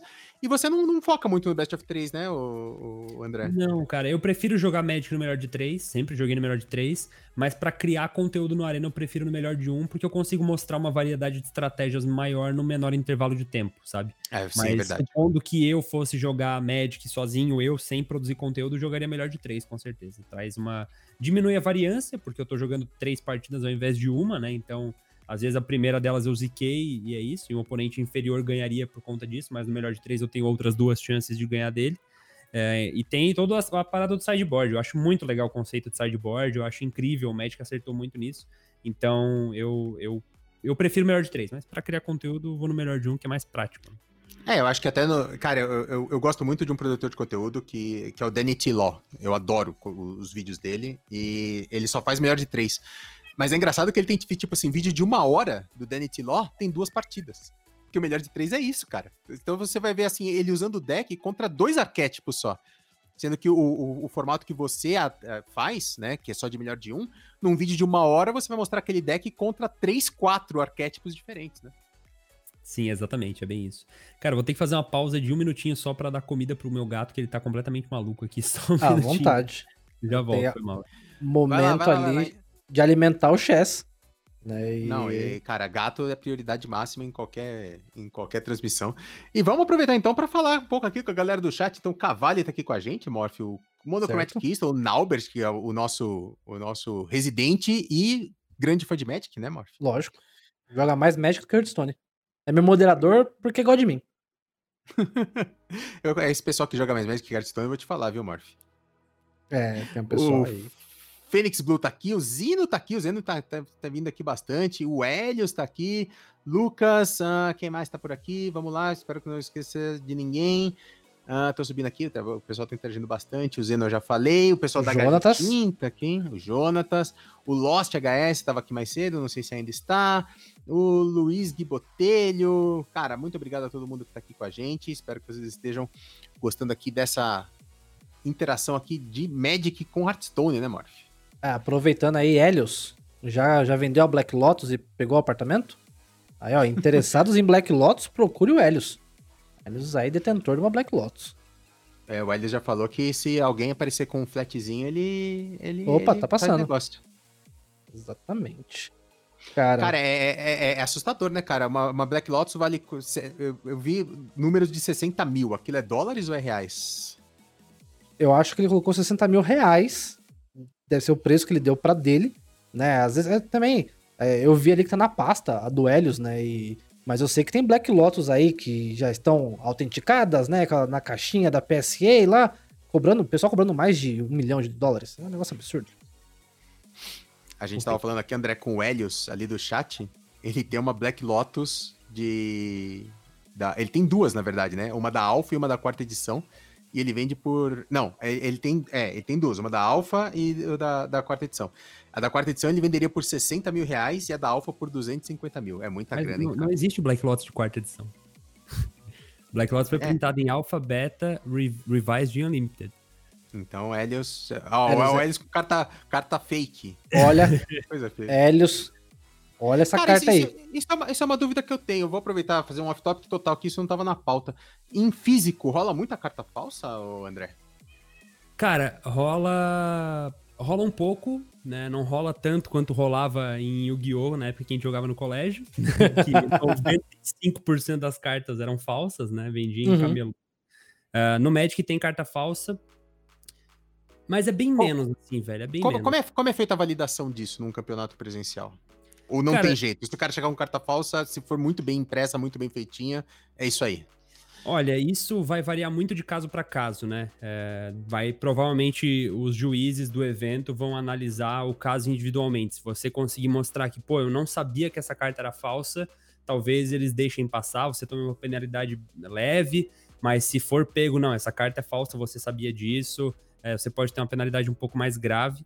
Uh, as cartas de Magic existem algumas proxies, né? Que é como a gente chama essas cartas falsas, essas proxies. Algumas delas, principalmente algumas que são feitas no Japão, elas são muito parecidas com cartas de verdade, a ponto de que mesmo eu que mexo em carta de Magic todos os dias, se eu pegar uma delas na mão, eu posso não identificar que ela é falsa, sabe? Mas tem inúmeros testes que você pode fazer. Você tem o bend test, né? Que é você pegar uma carta e dobrar ela nesse sentido aqui. Se você conseguir desvirar a carta né, desentortar a carta e ela continuar retinha, ela é uma carta verdadeira, porque a fibra do papelão do Magic não quebra quando você faz isso. Então, hum. por mais que possa ser doloroso assistir alguém fazer isso aqui, eu não tô né? verificando a carta. Cara, eu, eu, eu, eu, me, deu, me deu uma dor no coração aqui, viu? Não, não ele, ele, ele, foi fazendo aqui, ó, arrepiei. Falei, não, faz não, faz não, faz não, faz não, faz não. Aí tem uma outra coisa que você pode fazer que é tocar fogo na carta também. Se o papelzinho do meio for azul, você não tem enganado a carta verdadeira. Isso eu não vou fazer porque eu não quero descobrir se essa carta. Eu não tô tão afim de descobrir assim. Aqui, juizão, ó. Tem tocar fogo na carta e descobrir que ela era mesmo verdadeira, né? Aí não tem. Então, né? Caraca, cara, que interessante. É, o, o Cavalho até perguntou aqui no chat, né? Se as cartas, se você é obrigado a usar cartas originais. Eu imagino que sim, assim como no Pokémon, né? Você também precisa usar cartas originais. Eu sei que o pessoal, né? Até o, o Otsuga já falou para mim várias vezes que ele fazia isso. De. Ah, antes de comprar as cartas, né? Você fazia as proxies né? Ou simplesmente catava, botava uma energia no, no sleeve e botava o, um papel falando aqui, essa carta é um Charizard, né? Só para você praticar Sim. e aí depois de praticar você fala assim, pô, realmente o deck rola, vou investir e vou comprar. Né? Porque tem essa questão, né? O, o, M, o, o MTG, o Pokémon ali que tem a parte física, né? É muito diferente porque você comprou, acabou. O negócio é seu ali, não tem como você desfazer. É difícil, tem que vender trocar ou algo do tipo. E aí, aproveitando esse gancho, falando de físico e é, digital, vem um, uma questão que eu queria levantar com você. É, você, criador de conteúdo de Magic Arena, mas também consome e joga no físico. Uhum. Eu queria perguntar para você como que você sente a comunidade do Magic em relação ao Magic Arena. Por quê? No Pokémon, né, devido à nossa situação global, é, todos os eventos presenciais foram cancelados. Uhum. E a Pokémon Company precisou mover todos os eventos para não parar o cenário, moveu para o digital. Com um client que a gente sabe que está um pouco é, largado, né, e coisa do tipo. Mas é um jogo que particularmente eu gosto. O esquema de trocas do, do Pokémon TCG Online eu acho muito interessante. É, foi até como eu montei minha coleção. E mas eu vi muitos jogadores, né? Até o Vina, um abraço pro Vina aí, da, jogava, jogador da, era jogador da Bazar. Cara que eu sou muito fã, acompanho as lives dele. E eu presenciei, né? O pessoal conversando ali no Discord e tal, em campeonatos online. Pessoal metendo muito pau no online, falando assim, ah, porque no, no físico não acontece isso, né? No físico eu não teria esse problema, né? E eu vi que a o comunidade... Shuffle, né? O shuffle, é, o shuffle. A galera reclama muito no, no Arena, né? Exato. E aí eu, eu falei, cara, será que no Magic também tem esse estigma do pessoal que fala assim, cara, eu só jogo físico, Arena para mim sem chance, porque né, não é assim que as coisas acontecem. Porque eu, eu acredito que o, shuffle que você faz no. Na, pessoalmente, né, no físico, pode vir zicado, pode vir ruim, como no, no, no online. E aí o pessoal fala assim: ah, não, mas no não, online sempre. No online não, no, no, online é muito ruim. Então, cara, aí... eu pelo ou eu zico ou eu fludo toda vez, cara, é impressionante. Então, porque eu não sei, eu, eu jogando Pokémon, eu zico no físico e eu zico no online. Então eu não sinto essa diferença, mas ah, eu mas só, comecei só, só a jogar pra... em paralelo, né? Só para explicar o, o, termo, no, é que o, o Morph provavelmente não sabe porque ele não tá acostumado com o, o, o Magic propriamente dito. Quando a gente fala zicar, é quando você não compra terreno. Isso. Normalmente a gente. É, que é o Mas Bricket, né, em inglês. Automaticamente todo turno, né? é, no. É, no. no, no... É, gente... Pode falar. No, pode falar. no Pokémon também, o pessoal fala de zicar, mas, tipo, pode ser que ou você não comprou energia, ou você só comprou energia. É, no, no Magic a única coisa é que tem dois termos pra isso. O Zicar, que é o Bricked Aham. em inglês, é quando você não compra terreno, e o Flooded é quando você Ah, só entendi. compra terreno e não, não compra nada. Exatamente. Mas diga aí. André, que, qual que é a sua percepção da, do do are, da, da comunidade em relação ao Arena, a comunidade do físico? Uhum. Assim, o Magic Arena e o Magic Físico são diferentes e eles nunca vão ser a mesma coisa. Tem coisas no Magic Físico que não tem como colocar no Arena. Não tem como você blefar no Arena como você blefa no físico, sabe? Existem alguma. O olho no olho, isso não, Uhum. não tem como colocar. Então, realmente, pra quem jogou Magic Físico competitivo por décadas, jogar o Arena agora pode ser uma experiência completamente diferente. Às vezes até sem Assim, assim, Magic, né? Assim como o Arena tem blefs que não tem no físico, né? Que é o blefe do Full Control, por exemplo. Sim, né? por exemplo, exatamente. exatamente. Só, só pra galera entender, é, primeiro, que é- isso é uma coisa que a gente até vai discutir um pouquinho daqui a pouquinho.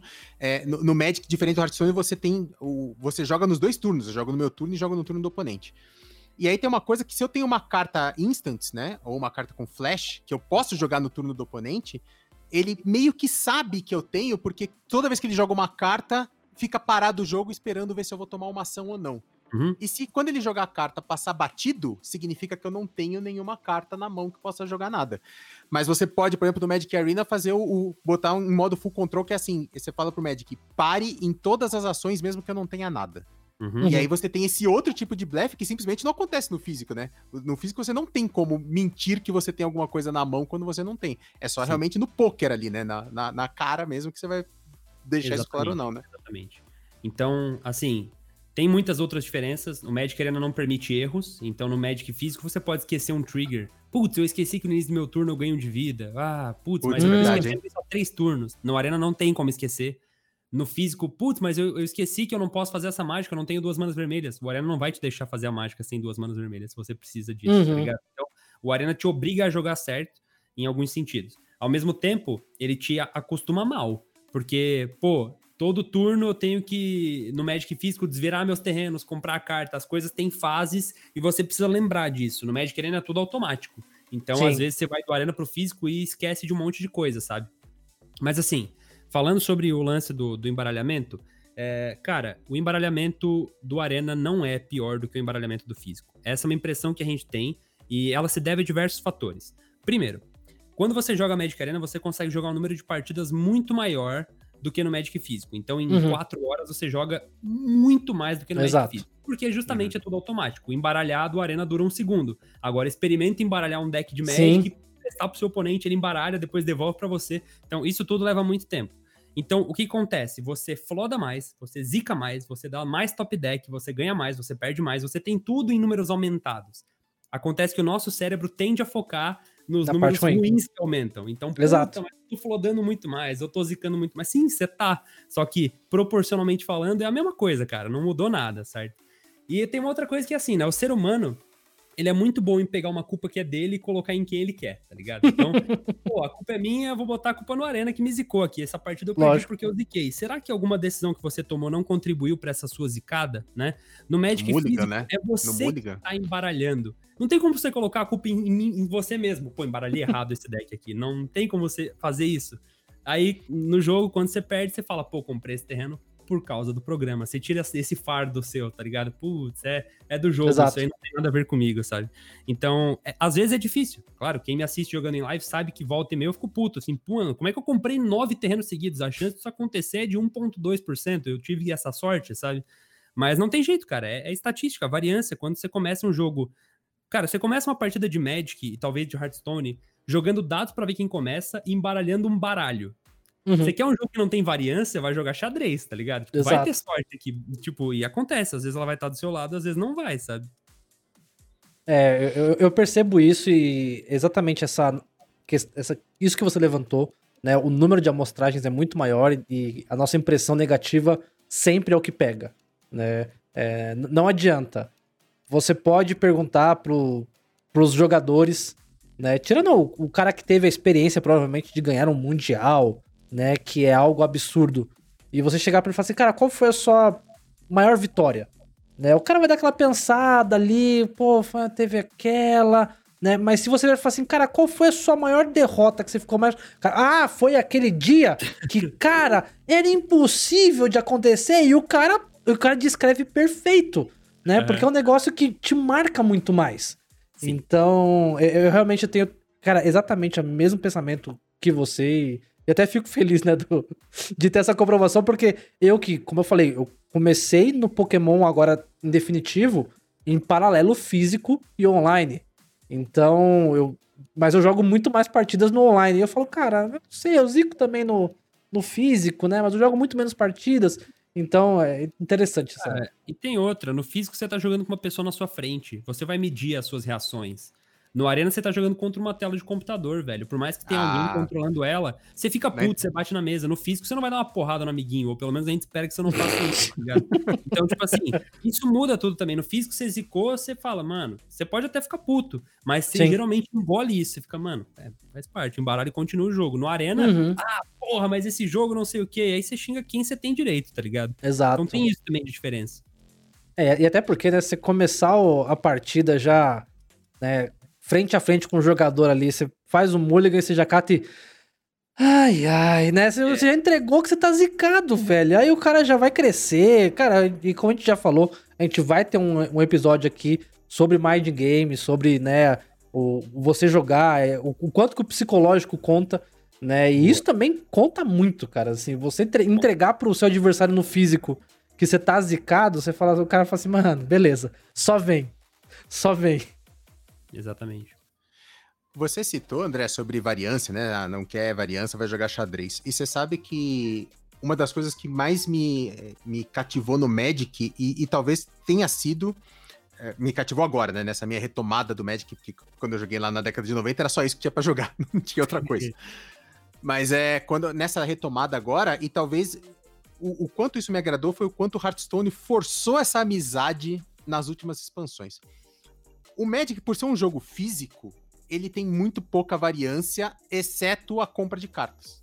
Basicamente, toda a variância que tem no Magic é a compra de cartas. Você não tem muitas coisas aleatórias acontecendo fora Sim. isso. Você pode até me corrigir se eu, se eu tô esquecendo alguma mecânica aqui que, que, tá, que eu tô Não, o fugindo. Magic tem pouquíssimas coisas que envolvem moedas ou danos aleatórios. É a compra de carta e o deck que você vai ser pareado. É basicamente isso. E a. E a, e a, e a como é que eu posso dizer isso? A faculdade mental do seu oponente. Esse lance que muitas vezes a gente esquece isso, mas se o seu oponente acabou de terminar com a namorada dele, provavelmente ele não vai jogar 100% do que ele pode jogar. ele tá com a Sim.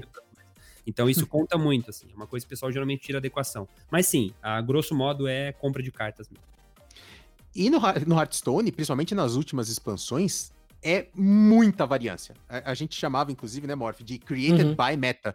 Porque a- nesse log lateral que eu contei pra você que tem no Hearthstone, André, que mostra, assim, todas as, as cartas, Uhum. quando uma carta foi gerada do nada, e isso tem muita geração de carta do nada, a- aparece assim, carta tal, tá lá, created by, e aí o nome do efeito que criou aquela carta. Sim. E, sim. cara, o Hearthstone tem muito nessas últimas expansões, sabe? É, Você joga uma carta que gera duas aleatórias na sua mão, que isso só é possível num jogo eletrônico, né? Não tem como você fazer Sim, num jogo físico. sim, É, assim, sabe? é, tem o, o famoso. O- nossa, me fugiu o nome agora. As, as 10 spells aleatórias. Caralho! Eu tô jogando A muito ca- Magic. caixa de Og. E caixa de Yogg, Yogg Saron. É, então, assim, ele solta 10 spells aleatórias no board. do- de todas as spells Ah, tô disponíveis no jogo. conheço. Impossível ter isso no Magic. E assim, por mais que no Hearthstone isso seja muito interessante pra produção de conteúdo, você vê o cara puto, fala, porra, me deu uma Fireball na minha cara? E o pior é Aham. isso, né? A- não só as spells são aleatórias, como os alvos são todos aleatórios. Nossa. E isso só é possível num, num- num jogo 100% digital. Digital. Por mais que para produção de conteúdo isso seja até engraçadinho e gera momentos engraçados pra você fazer um vídeo e tirar um clipe na Twitch, Uhum. pro competitivo isso não é tão interessante, né? Claro, com certeza. O que o jogador. Quanto melhor o jogador, menos ele quer variância. Quanto menor o jogador, menos ele quer efeitos aleatórios. Ele quer que aquilo seja resolvido na base da habilidade. Se o jogador competitivo puder escolher jogar o melhor de 7, às vezes é isso que ele vai querer. Porque eu posso ganhar uma partida do John Finkel, que é o melhor jogador de Magic de todos os tempos. Porque ele comprou dois terrenos só, não conseguiu desenvolver o jogo e eu comprei o que eu precisei e ganhei dele. Isso significa Sim. que eu sou melhor que ele? Óbvio que não. Se a gente jogar a mesma partida mil vezes com o mesmo deck, ele vai ganhar de mim, sei lá, 750, 800 vezes, não sei. Então, quanto mais, quanto maior a amostragem, mais a gente vê quem é realmente um bom jogador. É, eu acho que, assim, o Hearthstone realmente tem elementos mais aleatórios, né? Pelo que eu vejo, você não tem só cartas que conjuram coisas aleatórias, tem tipo, ah, pode botar um bicho 1, 2, 2, 1, 2, 3, você não sabe. É um bicho aleatório e boa sorte. E aí, muito, tipo, Uhum. muito, muito. às muito. vezes você desenha toda a sua estratégia e chega na hora e ele te sabota e coloca o pior que podia colocar, sabe? Então, Opa! Isso incomoda, sabe? Com certeza isso Com deve certeza. encher bastante o saco. Mas é uma coisa que é um contrato que você assina, sabe? Você sabe disso quando você tá começando no jogo. Você sabe, mano, Sim. vão- ter elementos aleatórios. Às vezes eles vão estar do meu lado, às vezes eles vão estar contra mim. Quanto melhor o jogador, menos isso importa. O melhor jogador vai desenhar um cenário em que até o pior bicho vai ser o suficiente pra ele ganhar, sabe? É, essa é a parada. Em contrapartida, no Magic nós temos um elemento de variância muito grande que nós não temos no Hearthstone, que é a mana todo turno. No Hearthstone você vai de 1 a Hum. 10, se não enganado, né? E todo Isso, turno você isso. ganha um te- uma mana. Eu falo terreno por questão do hábito, mas vocês entendem Lógico, que é a Sim, mana. sim, sim, sim, sim. Todo turno você ganha um cristal de mana, eu acho que é isso. Isso, isso, exato. Enfim. E no Magic você pode baixar um terreno por turno, só que ninguém te garante que você vai acertar um terreno todo turno, sabe? Se você só achar dois e o seu deck precisar de três ou mais, você não vai jogar. Se você achou nove e o seu deck precisa de três ou menos, você não vai jogar. Então, é, no Hearthstone você equilibra nesse sentido, né? Aí valeria um estudo aí pra ver o que, que é mais aleatório, o que, que é menos, né? O que, que tem mais variância, o que, que tem menos. Inicialmente eu penso que o Magic tem um pouco menos de variância por não ter essas cartas que geram efeitos aleatórios. Mas querendo ou não, a grande maioria das vezes em que alguém perde por azar tá relacionado a terrenos, e não a Com mágicas. certeza. Uh, comprei a carta errada. Não, comprou terreno de mais ou de menos, sabe? É, eu, eu, eu te digo que eu acho que é aí também outra frustração minha com o Magic. Por estar extremamente habituado com o Hearthstone. E, e toda vez que eu joguei Magic, não sei se foi o- os decks que eu montei, né? E até eu já comentei isso. Eu sinto que no Pokémon, que também tem o mesmo sistema mais parecido com o Magic, onde uma vez por turno você pode colocar uma energia, né? Vincular a um Pokémon Sim.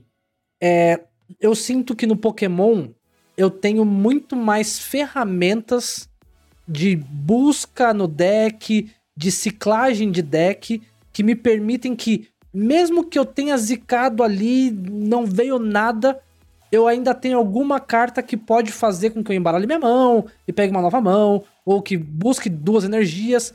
E toda, todo deck que eu montei de Magic, eu não senti essas, ferra- essas ferramentas disponíveis né? No, no Pokémon a gente trabalha com uma zona neutra, que são as cartas treinadores. Que aí varia qual que é o seu deck, se é deck noturno, de fogo, não importa. Todos os decks acabam levando certo, um certo kit de ferramentas, que são os treinadores, que tem isso em comum. Então, todo deck, né, meta, você tem ali cartas que você consegue ciclar, indiferente de qual o seu tipo. Aí o pessoal falou pra mim, não, Morph, mas na- tem muito deck que. Ah, o deck é, azul, o deck blue tem ali coisas de, de busca. Eu falei, tá, o blue, mas e o vermelho? Sim. E o preto? Ah, não, aí Uhum. tem menos. Falei, então, mas aí se tem menos é um deck que eu vou sofrer muito, porque se eu não tiver o terreno, sabe? Então, isso é uma coisa que eu passei por uma experiência ruim com o Magic na parte de terrenos e dessa parte de ter que todo turno, né? E é a famosa é, que a gente sempre fala, o, num card game você ganha muita vantagem quando você consegue fazer uma ação mais de uma vez que normalmente você faz uma vez só. Então, no Magic, é, se tiver alguma carta, não sei no, no Magic tem, que dê pra você colocar dois terrenos no mesmo turno, Tem. né? Sim, Mas sim. no, no Pokémon a gente tem uma carta que pode descer mais de uma energia por turno, né? Compra, naturalmente você faz só uma. Se você consegue fazer uma jogada de jo- comprar mais uma carta, você tá, né? São coisas que você consegue tomar vantagem em relação ao seu adversário, ou de repente até atrasar ele, né? Fazendo com que retorne um, um terreno, ou né, descarte uma carta. E então, assim, isso eu senti que no Pokémon eu tenho muito mais versatilidade, né? De negociar ali. E eu senti que no Magic mais travado. Não sei se foi impressão minha ou você até pode confirmar isso pra mim. Na minha opinião, essa sua impressão tá correta, cara. Eu acho que sim. No Pokémon você tem cartas que compram sete cartas e descartam a mão, ou pega Uhum. as três cartas no deck, compra cinco, descarta quatro, sei lá. Os números Uhum. eu tô chutando. Mas Sim, você sim. tem você vai cavando o seu deck e, e olhando ele o tempo inteiro. No Magic, você tem recursos limitados. A, a sua mão é essa, você vai comprar um, uma carta por turno. E, claro, existem cartas que compram cartas que buscam coisas, mas a grosso modo você vai ter que trabalhar e extrair o que você pode extrair disso aqui, né? A questão do Magic é que isso acontece principalmente pelo flavor, né, das cartas. Por que, que o azul é a cor que mais compra carta? Porque o azul é o mago do conhecimento. O Uhum. Magic, o seu deck, não ficou traduzido como Grimório à toa. O Grimório é um livro de magias do mago. Então, o mago azul do conhecimento, ele vai comprar mais magias, ele vai ter um conhecimento maior de magias. Ao mesmo tempo, ele não vai baixar um Troll 8-8 atropelar, porque não é isso que ele faz, entendeu? Uhum. Isso que ele faz é o verde. Então, cada cor tem a sua, a sua personalidade, digamos assim. E, e é por isso que, por exemplo, se você joga de monogreen, você provavelmente não vai comprar muita carta mesmo, porque não faz sentido você comprar com base na lore do jogo, sabe? Na, na iniciativa do jogo. Eu não sei te dizer se isso é algo bom ou ruim, sabe? Se Uhum. não cavar o meu deck é bom ou ruim. É claro que como jogador eu queria muito poder escolher as cartas que eu quero fazer a hora que eu quero fazer, mas pensando tipo assim, na saúde do jogo, isso não tem como ser implementado agora. Cartas Sim. que compram sete e descartam duas, ou que compram, cada jogador descarta a mão e compra sete. É uma coisa que são efeitos muito fortes. né? E Uhum. Geralmente essas cartas são banidas ou muito antigas, muito fortes, porque você tem que pensar no impacto que elas vão causar lá nas cartas antigas. Então, o cara que tá jogando Legacy, que é um formato que aceita todas as coleções, por exemplo, se ele tiver acesso a essa carta, o jogo vai acabar, sei lá, no turno 1, por exemplo, Uhum. entendeu? Então, isso vai acabar... No, o Pokémon, ele, ele suporta esse tipo de coisa, sabe? No Magic é um pouco diferente. Então, é, mas a sua percepção tá certa, cara, com certeza. No Magic você cava muito menos cartas que no Pokémon. E isso te obriga, na minha opinião, isso é bom, né? Tipo, te obriga Uhum. a trabalhar com o que você tem. Meu deck, Sim, eu não sim. posso colocar carta ruim nele, porque eu não vou poder ficar descartando essas cartas pra buscar carta boa, tá ligado? Uhum. É, eu acho que, na verdade, isso também força a- o mulligan, né? Que é a- a- o ato de você escolher se você vai ficar com as cartas que você comprou inicialmente ou se você vai trocá-las. Eu acho que no Magic, por exemplo, ele é muito mais importante do que no, no, no Hearthstone. Vamos falar de Mulligan. É, Vamos falar de Mulligan. Você tem três cartas, mas você já sabe quanto você vai ter de mana, né? E é. E você meio que só tem que, assim, saber, assim, ah, eu preciso de uma jogada turno 1, uma jogada turno 2, uma jogada turno 3. Eu preciso. E, cara, e mais, você pode falar assim: eu vou ficar com essas duas e essa aqui só eu não quero mais. O Magic, cara, o Mulligan é uma, é uma arte. Porque você, se você for trocar, tem que trocar tudo. Não pode escolher o que você vai trocar. E Uhum. cada vez que você pede pra trocar, você vai começar com uma carta a menos. E mais, você tem estratégias de Mulligan. Então, por exemplo, assim, a minha mão tem dois terrenos e cinco, e cinco criaturas, e estão até, assim, bem sequenciadas. Eu tenho uma jogada de turno 1, uma jogada de turno 2, e algumas coisas pra frente. Eu, particularmente, como jogador de Magic, eu não começo uma partida com menos de três terrenos, mas é porque eu morro de medo de zicar. Então, eu não começo uma partida com menos de dois terrenos. Assim, se eu tô na- no draw, né? E, e, assim, eu tenho umas jogadas muito fortes, assim, de turno 1, 2, e eu posso repetir jogadas de turno 2 mais pra frente, talvez eu vá pensar, mas assim, a, a, a priori a minha regra é menos de três terrenos eu não começo. E é, então acho que isso também dá essa camada extra, né? O- a decisão do Mulligan é muito importante no Magic, né, André?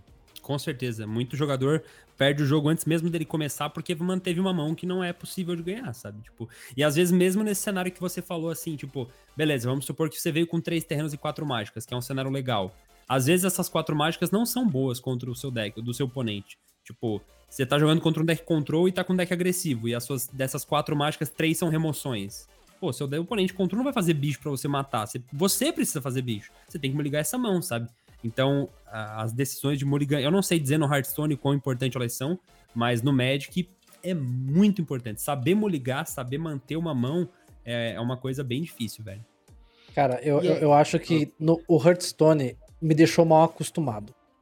Porque eu acho o Mulligan de Hearthstone, como o Roma falou, o mais tranquilo. Né? Você compra três cartas, você já sabe quantas manas você vai ter. E aí você consegue, né? Falar assim, ah, cara, eu preciso de um turno 1, um, turno 2, ou de repente um turno 2, turno 3. Então você é muito mais sossegado. é- é- você tá, é muito mais visível. E caso sua mão venha zoada, você tem a chance de pegar uma nova mão. É uma chance só e pode voltar zicada. Beleza. No Magic, eu, Todas as cartas da mão ou você seleciona quais você não você quer? seleciona qual você quer trocar. Então você ainda pode equipar, por exemplo, se você teve um drop 1, por exemplo, e dois drops 8, você pode jogar só os drop 8 fora e pegar né, outros draws que aí pode te dar algo bom ou não. O mesmo número de cards. Isso, mesmo número É, de cartas. É, isso não muda. Se todo mundo come... quem, quem Isso. começa na, na play Mas começa uma com vez só, três. Depois. Isso, é, uma uma vez vez só. Uma vez só. Eu acho isso uma facilidade tremenda Só que, sinceramente, eu acho isso o mais justo. E aí eu vou, vou, vou argumentar. No Magic, eu acho extremamente punitivo o fato de você, além de, ao fazer um mulligan, comprar uma carta menos. Então, assim, você já tá sendo atrás, né? E volto a, a falar do que no, no card game você já vai sair atrás do seu, do seu adversário e que não te garante uma mão boa. Porque se pelo menos você pudesse falar assim, cara, dessas sete cartas aqui, três estão boas e quatro estão ruins. Vou equipar essas três, vou jogar quatro pro, pro meu baralho, vou comprar só três e aí meu adversário compra uma. Beleza, né? Ou pelo menos eu vou ficar com a menos. Porque no Pokémon também eu acho horrível o Mulligan, que não existe Mulligan. No Pokémon você compra as cartas. Se caso você não tenha um Pokémon inicial, você embaralha toda a sua carta, seu, seu, seu deck, compra uma mão nova e a cada vez que você repete esse processo, o seu adversário compra uma carta. Então, assim, às vezes, cara, já aconteceu comigo de eu ter que embaralhar o baralho seis vezes até vir uma mão com um Pokémon inicial. E meu adversário começou com seis cartas a mais. Caraca, e além velho. disso, a minha mão inicial era horrível. Tipo, Como tinha. É um... Exato. Como. Exato. Ah, mas, mas, mas, já teve jogo de Magic que eu. Ah, sete cartas ruins, Mulligan. Seis cartas ruins, Mulligan. Ah, Cinco cartas ruins, essa que concede. É, Esquece. É, então, eu nem começo a jogar. Eu nem começo a jogar. Mas é aquilo, cara. Tipo, cada jogo vai ter. É que assim, é, eu acho honestíssimo a gente comparar o Mulligan dos jogos. Só uhum. que eu acho que aplicar o Mulligan de um jogo no outro daria uma confusão absurda. Tipo, o Mulligan de Hearthstone eu acho que não funcionaria no Magic, sabe? E uhum. o Mulligan de Magic eu acho que não funcionaria no Hearthstone também, justamente por aquilo que a gente falou. Imagina se você é obrigado a trocar as três cartas, inclusive Exato. o drop 1. Aí você abre uma mão com drop 6, drop 7 e drop 7. Exato. Você perdeu esse jogo, tipo, sei lá, não sei como é que funciona, mas vai ficar usando a arma do seu, seu personagem ali, é, sei lá quando, quando der. Tem. Não, Exato. Não tem arma. é, quando você precisa do poder heróico, isso. O poder é, heróico. O poder heróico, exatamente. Isso. isso. Essa, essa é, pra mim, é a arma, pra você ver o quanto. Uhum. é, é, não, mas é porque tem arma também. Arma é tem arma também, né? Tem, um poder, tem um poder heróico que cria uma arma, não é? Eu isso, é Ladino. Isso, de ah, Ladino. Aí, tem. Não tô viajando tanto assim. mas enfim. É, então é, é, estranho, tipo, sei lá, implementar um mulligan de um jogo no outro. Eu acho que cada jogo tem um mulligan que condiz com a, as suas regras e as suas variâncias, sabe? Mas é, é aquilo que eu falei, velho. É é um jogo que vai ter variância, tipo, não tem. Sim. A gente vai sempre tentar diminuir essa variância, mas são cartas. Tipo, carta é, é um elemento é, aleatório. Você embaralhou, você não sabe a ordem que vai vir, sabe? Eu, eu brinco que. Eu, eu, digo que a Riot acertou e muito no lore, na criação do lore.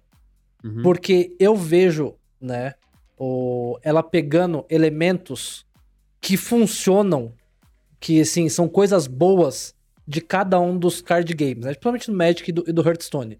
Então, o sistema de mana, eles pegaram do Hearthstone e ainda deram uma implementada. É de 1 a 10, e você ainda pode guardar 3, que é destinado apenas para magias. Sabe? Eu, eu achei isso muito inovador, assim. Realmente uma evolução do sistema do Hearthstone. O Mulligan é semelhante ao do Hearthstone, mas também tem a parada do Magic, onde quando você vai atacar, o oponente tem ali é, tomada de decisão, o oponente pode usar spells. Então, eu achei que a Riot acertou muito bem na criação do jogo. Falou assim, cara, eu acho que isso é legal desse jogo, eu acho que isso é legal desse outro jogo, e eu vou tentar misturar essas coisas e fazer o meu jeito. Uhum. Sabe? Então, eu, eu, gosto bastante. Apesar de não gostar de criar conteúdo de, de lore, eu acho ele um jogo muito bem feito. Não, eu também acho. Eu acho que o, o lore, quando, quando a, a, a, Riot. Na verdade, assim, a Riot anunciou o lore. E antes disso, ela fez uma, uma reunião em São Paulo com alguns criadores de conteúdo de outros jogos, né? Jornalistas, jogadores profissionais de League of Legends, etc. Eu tive a, a honra de ter sido chamado por eles para participar. Que legal. E foi assim, inclusive eu, eu tava sabendo do lore antes dele ser lançado e eu tava me coçando para não contar para as pessoas, porque eu achei Caramba. a iniciativa do jogo muito massa, sabe? Uhum. E, e, eles, né, a, sei lá, acho que é responsável pelo marketing da América Latina, não sei, da, da, da Riot, fez uma palestra lá pra gente contando sobre a iniciativa do, do Rony Terra. E a ideia dele era pegar a principal falha de cada card game, né? Uhum. Então, ele, ele pegou o que deu certo em cada card game e as falhas de cada card game e tentou colocar em um lugar só. E eles acertaram, sabe? O jogo ficou muito bom. É, tem aquela coisa, por que, que eu não faço conteúdo de lore? Porque acaba faltando tempo de produzir sobre dois jogos diferentes. Lógico, eu lógico. estabeleci no Magic. Mas o jogo é muito bom, cara. Eu recomendo o lore bastante, assim. O jogo é bem legal. É, eu, eu falo que eu, eu acho o lore, o, o card game, pra quem não quer gastar, um card game muito interessante. Né? Ele, tem, ele tem uma mecânica de beneficiar o jogador por, por apenas por Você nem- logar. Você nem, pode comprar carta. Não, você nem pode comprar carta no lore, né? Não, não, não tem como. É só. É só É, através é só cosmético. É só cosme- é, Com dinheiro é só cosmético. Entendi. Então, cara, é- eu acho muito interessante isso e. Mas, eu- como eu falei, eu, eu não gosto da criação de conteúdo. É, a criação de conteúdo, como o Roma falou, de Hearthstone, né? A gente sabe que o RNG favorece a criação de conteúdo, né? Mas, pra jogar em alto nível, o RNG é um negócio delicado, né? É problemático pros jogadores. Eu acho que no Magic você acaba eliminando essa questão, esse, esse problema. É, a gente tá se encaminhando aí pro final, porque o, o tempo, nossa, esticou muita. Vai ficar muita coisa de fora da pauta, gente. Coisas que a gente queria falar não vai dar tempo. Eu que- É, a gente faz uma parte 2 com certeza. Mas eu, eu queria ah, levantar um último ponto que eu acho muito interessante na diferença entre Magic e, e Hearthstone. Então a gente estava falando mais cedo dos arquétipos, né? Então, por exemplo, o azul tem muita coisa de counter e muita coisa de, de, de busca de carta. O verde tem ramp de mana e, e- e- e criaturas, né? O vermelho agressivo, o white normalmente é, é ganho de vida. E eu acho muito interessante você justamente quando você monta os decks multicor, né? Que você pode, ah, Uhum. eu quero um pouquinho de counter, mas eu também quero bater. Então, sabe, você consegue ir montando estratégias. E você não vai poder montar com as cinco cores, porque senão você vai zicar mana. Você não vai conseguir cor, suficiente para tudo que você quer fazer. Mas não é isso que eu quero tratar especificamente. O que eu acho muito interessante é que no Hearthstone você também tem esses ar- arquétipos, né? Então o caçador é um- uma carta muito mais, uma caça muito mais agressiva. E aí não vai ter mistura, né? Se é caçador, vai ser agressivo. Se for priest, vai irritar os outros. Ah, Uhum. Beijo para todo mundo. Eu sou main priest. E a minha Uhum. função é, é- é transformar a vida de vocês no inferno. Mas eu acho muito interessante porque você começou a partida de Hearthstone, você meio que sabe o que você vai enfrentar. Porque Ah, você sim. tá vendo a classe do oponente. No Magic, é, tirando a, a melhor. Campeonato é outra história porque ele está aberta, né? Mas na, na ranqueada, né? Na ladder, tirando o melhor de três, que na partida 2 e 3 você tem informação, eu acho muito curioso como no Magic você entra sem informação nenhuma do deck do oponente, exceto quando ele tem Companion, né? É, É. exceto quando ele tem Companion, e aí assim, ah, mas se vier um Lurus ainda você não sabe se o cara é Cycling ou se ele é Rogues, mas ah, alguns, compan- alguns companheiros entregam claramente. Mas o deck sem companheiro você não tem informação nenhuma, cara. Você vai totalmente na cega sem saber o que você vai enfrentar, cara. E eu acho que isso adiciona mais uma camada ainda de complexidade, né, André? Com certeza, porque às vezes você tem que olhar pra uma mão e pensar, beleza, se eu tiver contra agro, eu não perco esse jogo. Minha mão é ridícula contra agro, ela é muito boa. É ridícula no bom sentido. Agora, Hum. se eu tiver contra control, eu não ganho. De jeito nenhum, eu não ganho, porque eu não vou pressionar ele. Então, às vezes você fala, mano, vamos ligar e tentar pegar uma mão que seja meio termo pra eu poder jogar. Aí, às vezes, você cai contra agro e se arrepende de termo ligado, às vezes você cai contra control e agradece de termo ligado. Mas sim, é outra, outra camada de complexidade, sabe? É, é- é O- tudo muito complexo. Fala, ô, Uma coisa assim, é, eu sei que, né?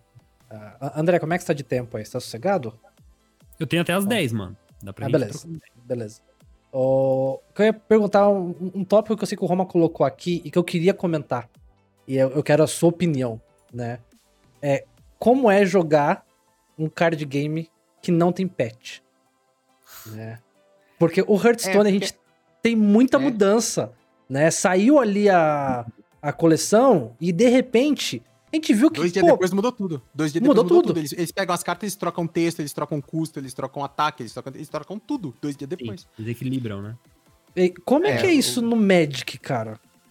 Cara, no Magic, ah, isso. Se tu tivesse me feito essa pergunta há três anos atrás, eu te daria uma resposta completamente diferente do que eu tô te dando hoje, né? Uhum. Até 2017, mais ou menos, eu te falaria que a equipe de testes da Wizards faz um, um trabalho muito competente e que não é necessário fazer alterações, porque eles passam anos testando as cartas antes de lançar elas. De Certo. 2017 pra cá, eu não sei exatamente o que, que aconteceu, mas nós tivemos tantos banimentos, porque essa é a alternativa que o Magic tem. O Magic ele é um jogo que é um card game físico, né? Uhum. Então, por mais que tenha versões online, ele é físico. Então, não tem como você lançar uma carta e depois Ah, agora ela não tem mais, não é mais 2-2, ela é 1-2 agora. Não tem como ficar Uhum. fazendo isso o tempo todo. Eu sei que o Yu-Gi-Oh! faz algo parecido com isso, mas eu não sei. O Magic não tem como fazer. Então, até tem umas especulações de que eles comecem a fazer ratas apenas pro Magic Arena. Não temos Uhum. confirmação nenhuma sobre isso ainda. Mas a alternativa que eles têm hoje é banir, sabe? Uma coisa ou outra, como a mecânica de companheiro, por exemplo, os caras conseguem alterar, ah, porque é uma mecânica e não uma carta em si, mas a alteração de carta, se ela tá overpower, ela é banida e bola pra frente, sabe? É, o que eu vou te falar, cara, é que é chato. É muito chato. Se, eu, se o Magic fosse um card game só digital, eu adoraria que ele sofresse esses patches de, de atualizações. Porque, Uhum. cara, é, é muito chato sair uma coleção, você se empolgar com uma carta, montar um deck em torno dela e depois a carta é banida. A, a Wizards no Magic Arena até te dá as cartas Coringa equivalentes às cartas que foram banidas como um tapinha nas costas. Tipo, ah, a no gente baniu físico? uma carta mítica sua, toma aí uma carta mítica pra você gastar com o que você quiser. Só que que, não adianta nada, você- né? Não adianta É, nada. Você vezes- gastou- um deck inteiro baseado naquela carta Isso, e aí não adianta nada. exatamente. Aí o que que você vai fazer com as outras cartas, né? É muito complicado. Então, essa é uma crítica que eu tenho, cara. E, e é, é, tipo, talvez do ponto de vista de quem joga Hearthstone, parece bem chato isso no Magic. E você está 100% correto. É bem chato mesmo. É horrível ter carta banida. É muito chato eles não poderem mudar as cartas e terem que banir. Mas não tem muito o que fazer, né? Porque o jogo é físico. Isso manter a- é- Mas, é E tem que manter a saúde do jogo, né? É, Então, Se mas- quebrou mas o eu, meta- Eu entendo. É, eu entendo a sua crítica de que muitas cartas foram banidas, mas sei lá, foram banidas o quê? 10, 11 cartas nos últimos três anos? É isso? Por aí? Não, cara, foram banidas. Acho que mais. e muitas Acho que muitas. De Tanto que eu- 2017 para 2020 foi banido o mesmo número de cartas que foi banido. é, não, de 2017 para 2020, é, eu acho que é isso. Foi banido o mesmo número de cartas que foi banido no Magic de 93 a 2017. Se eu não estou enganado. Então, assim, Entendi. por muito tempo eles foram muito competentes nisso. Eu acho que agora não é que eles ficaram incompetentes, eles só ficaram negligentes. A Wizards parou de ligar. Ao invés da Uhum. gente dedicar tempo em playtest, vamos dedicar tempo em fazer novo produto, em fazer Certo. trailer de não sei o que. Tipo, é decisão deles, né? E provavelmente, financeiramente falando, eles estão muito certos. Mas, É, eu, eu, até, ruim. se eu não me engano, acho que o Teferi, que foi banido recentemente. Um, um Teferi, né? Eu vou falar o Teferi, porque no, no Hearthstone geralmente é uma carta só, mas no, no Magic tem vários, né, cartas Vários de Planeswalker. Isso. É. Mas acho que, se não me engano, um, um Teferi foi recentemente banido e era uma carta que eu acho que custava 400 reais. E, e aí, é interessante que. Eu não vou fazer propaganda, né, da loja. Se a loja quiser aí depois patrocinar a gente, e aí aí eu revelo quem que é. Mas eu achei interessante a ação dessa loja, que essa loja tem seguro.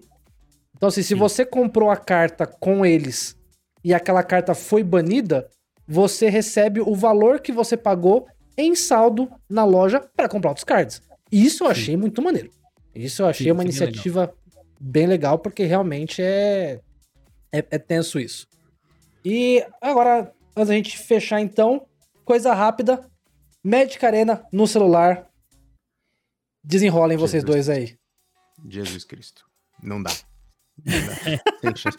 Cara, o, Hearthstone, o, o- você vai lembrar, o André, tem o máximo de sete criaturas na mesa, né? Sim, aham. E, e- e isso é feito pra celular, sabe? A, a coisa é contida, não tem muito como O sair dali. Terra também. E, a- cara, isso é horrível. Cara, eu, eu todo feliz. Eu, pri- primeiro que eu tive que fazer uma, uma gambiarra monstra. Cara, eu tenho um Google Pixel, que teoricamente é o topo de linha de Android e não é oficialmente liberado o Magic Arena. Eu tive que fazer uma gambiarra monstro pra conseguir rodar o Magic Arena no, no meu celular. E, cara, é horrorosa a experiência, cara, é ruim. e assim, e assim, começa assim, 10 criaturas no board, ok. 15 criaturas no board, começa a ficar lento. 20 criaturas no board, crash. O jogo trava e um abraço. Cara, eu joguei meia dúzia de partidas de Magic Arena no meu celular. As experiências que eu tive foram positivas. Mas, de novo, eu joguei meia dúzia de partidas. Então, tipo assim, isso não é amostragem base pequena. nada. Eu, tenho Eu assisti o seu Samsung- vídeo. Eu assisti o então. seu vídeo sobre o, o- quando foi lançado. Eu tenho um Samsung S9. ah, o jogo roda bem, mas, de novo, não teve nenhuma partida em que 100 bichos entraram na mesa pra eu saber o que, que ia acontecer, sabe? Ah, mas verdade seja dita, cara, é, o Magic não foi feito pra celular. O Magic, Uhum. mal e mal, foi feito pra computador. Ele foi feito pra jogar numa mesa em que você tem Exato. espaço, sabe? Então, ah, o que a gente pode é tentar adaptar ele pra esses dispositivos. Eles até implementaram uma regra em que agora o máximo é 250. Não Opa! é mais, tipo, infinito, né? Que, Ah, porra, aí 150 sim. Aí agora resolveu, hein? Pô, agora não vai ter problema. Agora É. a tela do celular aguenta. É, mas o problema principal é que são pouquíssimos aparelhos que tem o Magic Arena disponível e muitos dos que estão disponíveis ainda tem problema de otimização. Então, o Magic ele tem muito isso de lançar um negócio de qualquer jeito, sabe? Eu não gosto disso. Eu acho que se é para lançar para celular, espera um pouco mais. Eu sei que tava todo mundo ansioso, mas espere um pouco mais e lança um puta de um jogo, sabe? Que roda em qualquer celular, otimizado, bonitinho. Aí eles lançam um jogo mais ou menos, o cara vai lá baixar, vê que não tem pro celular dele, ele já fica chateado. Aí o outro baixa, o jogo funciona, mas é tudo travado, ele já desinstala. É. E aí, quando o jogo finalmente tiver otimizado, vai ser tarde demais, porque as pessoas já criaram uma imagem negativa dele antes, entendeu? Sim. Então, na minha opinião, é um pouco de um tiro no pé, assim, sabe? É, o jeito que foi colocado foi. Eu também não curti. Mas também não dá pra falar maravilhas do Hearthstone que tá aí desde sempre no mobile e mesmo assim ainda passa um perrengue danado. Bom, pessoal, estamos nos encaminhando agora para o final. E aí eu já deixo aí realmente o pedido a vocês, né, que estão nos assistindo aqui na Twitch, né, vão lá no YouTube, vão depois lá no, no Twitter. E se querem realmente uma parte 2 pra gente chamar aqui o André para bater um papo, a gente ainda acabou pulando um monte de assuntos. A gente queria discutir a respeito, a respeito de vários modos que tem no Magic, né? Comparar também o, o Wild, né? Que é o Historic do, do Magic, né? Falar sobre refinamento do, do MTG no, no deck, quanto que pequenas é, coisas impactam, falar sobre criação de conteúdo. Então, muita coisa que a gente precisou pular, porque realmente o papo é, é muito bom e vocês sabem que eu e o Roman a gente fala pra caramba. E encontramos o André que também, né? Fala pra caramba. Fala pra caramba. e acho que é, foi um bom casamento aqui, né? Nós três, uma homenagem, né? Será? Opa. E... Mas. Então deixem aí os comentários se vocês querem né, que a gente traga o André e, fora isso, outros criadores de conteúdo acham, também. Se vocês acham que a gente tem um motivo para trazer o André de novo. Nossa, essa eu nunca ouvi. Hum. Essa aí. Olha, é nove. André, eu vou te falar que desde quando a gente conversou com você, todo episódio, todo episódio do podcast, o Roma falou: não, a gente vai fazer. Porque a gente tem um motivo legal para trazer Genial, aqui um convidado gente. legal. Cara, ele usou isso várias e várias vezes, assim, tá, tá manjado. Mas, cara, de verdade, é, André, muito obrigado né, pela sua participação aqui, por estar aqui com a gente. O papo foi muito bom. E mais uma vez estou assim com aquela sedezinha de jogar Magic, que, eu não sei até quando vai durar, mas assim, saber mais sobre o jogo é, é muito bom. E assim, acho difícil o pessoal não saber quem é você, mas aproveitando, deixa aí no final. Cara, é pro pessoal que tá de Hearthstone, que tá acompanhando nosso conteúdo, não, não só de Hearthstone, mas de outros TCGs, né? Fala pra gente onde o pessoal te acompanha, quando o pessoal consegue te acompanhar e onde, né? Fala aí pra gente sobre as suas redes. Bom, então, primeiro, obrigado pelo convite. Realmente o papo foi muito da hora. Eu falo bastante, até peço desculpa se eu me empolguei, falei demais. Uh, se vocês quiserem chamar no futuro para trocar ideia sobre médica ou qualquer outra coisa, eu agradeço. Uh, a oportunidade foi bem legal. Para quem quiser conhecer um pouco mais sobre Magic ou sobre mim, eu vou recomendar o meu canal, que é o Motivo. Você pode procurar por O Motivo no YouTube ou na Twitch. Eu tenho vídeos de segunda a sábado no YouTube. Tem mais de 2 mil vídeos só de Magic lá, então desde vídeos explicando o que, é Magic, para quem não faz a menor ideia, até vídeos mais avançados explicando conceitos um pouco mais complexos. Uh, a gente falou várias vezes que o Magic é complexo, é difícil, mas ele tem uma barreira de entrada tranquila para quem quer começar. Então, se você tá afim de jogar um card game bacana, vai pro Magic. E você não precisa jogar em alto nível para se divertir, então tá de boa. Tô ao vivo na Twitch de segunda a sexta, sempre à tarde, twitch.tv/motivomtg. E procura por André Manente no YouTube, no Instagram, na, no Twitter, no Facebook, qualquer lugar. Facebook meio morto, né? Mas enfim, qualquer lugar que você me procurar aí, eu tô aí. E é isso, valeu o convite de novo aí. Obrigado, pessoal, que ouviu, que assistiu. Foi bem legal. Tamo junto. E, Roma, deixa suas despedidas aí. Enquanto eu vou separando aqui, vou mandar o pessoal lá pro HG Team. Isso, isso que eu ia falar. Manda pro Gajetim, a galera que organiza os torneios de quarta-feira que eu tô jogando. E a galera esforçada de fazer um torneio de Magic. A gente iria falar de competitivo hoje, não vai dar tempo. Galera, muito obrigado a todo mundo que estava aqui com a gente na Twitch do Canto do Morph, acompanhando a gravação ao vivo. Muito obrigado, André. Cara, o, o André literalmente foi quem abriu as portas do Magic para mim nessa minha retomada. Foi, foi, foi com o vídeo dele de Boro Cycling lá, free to play, que eu consegui, sabe, me empolgar de já pegar um rank legal já no primeiro mês legal. e começar a farmar minhas cartinhas.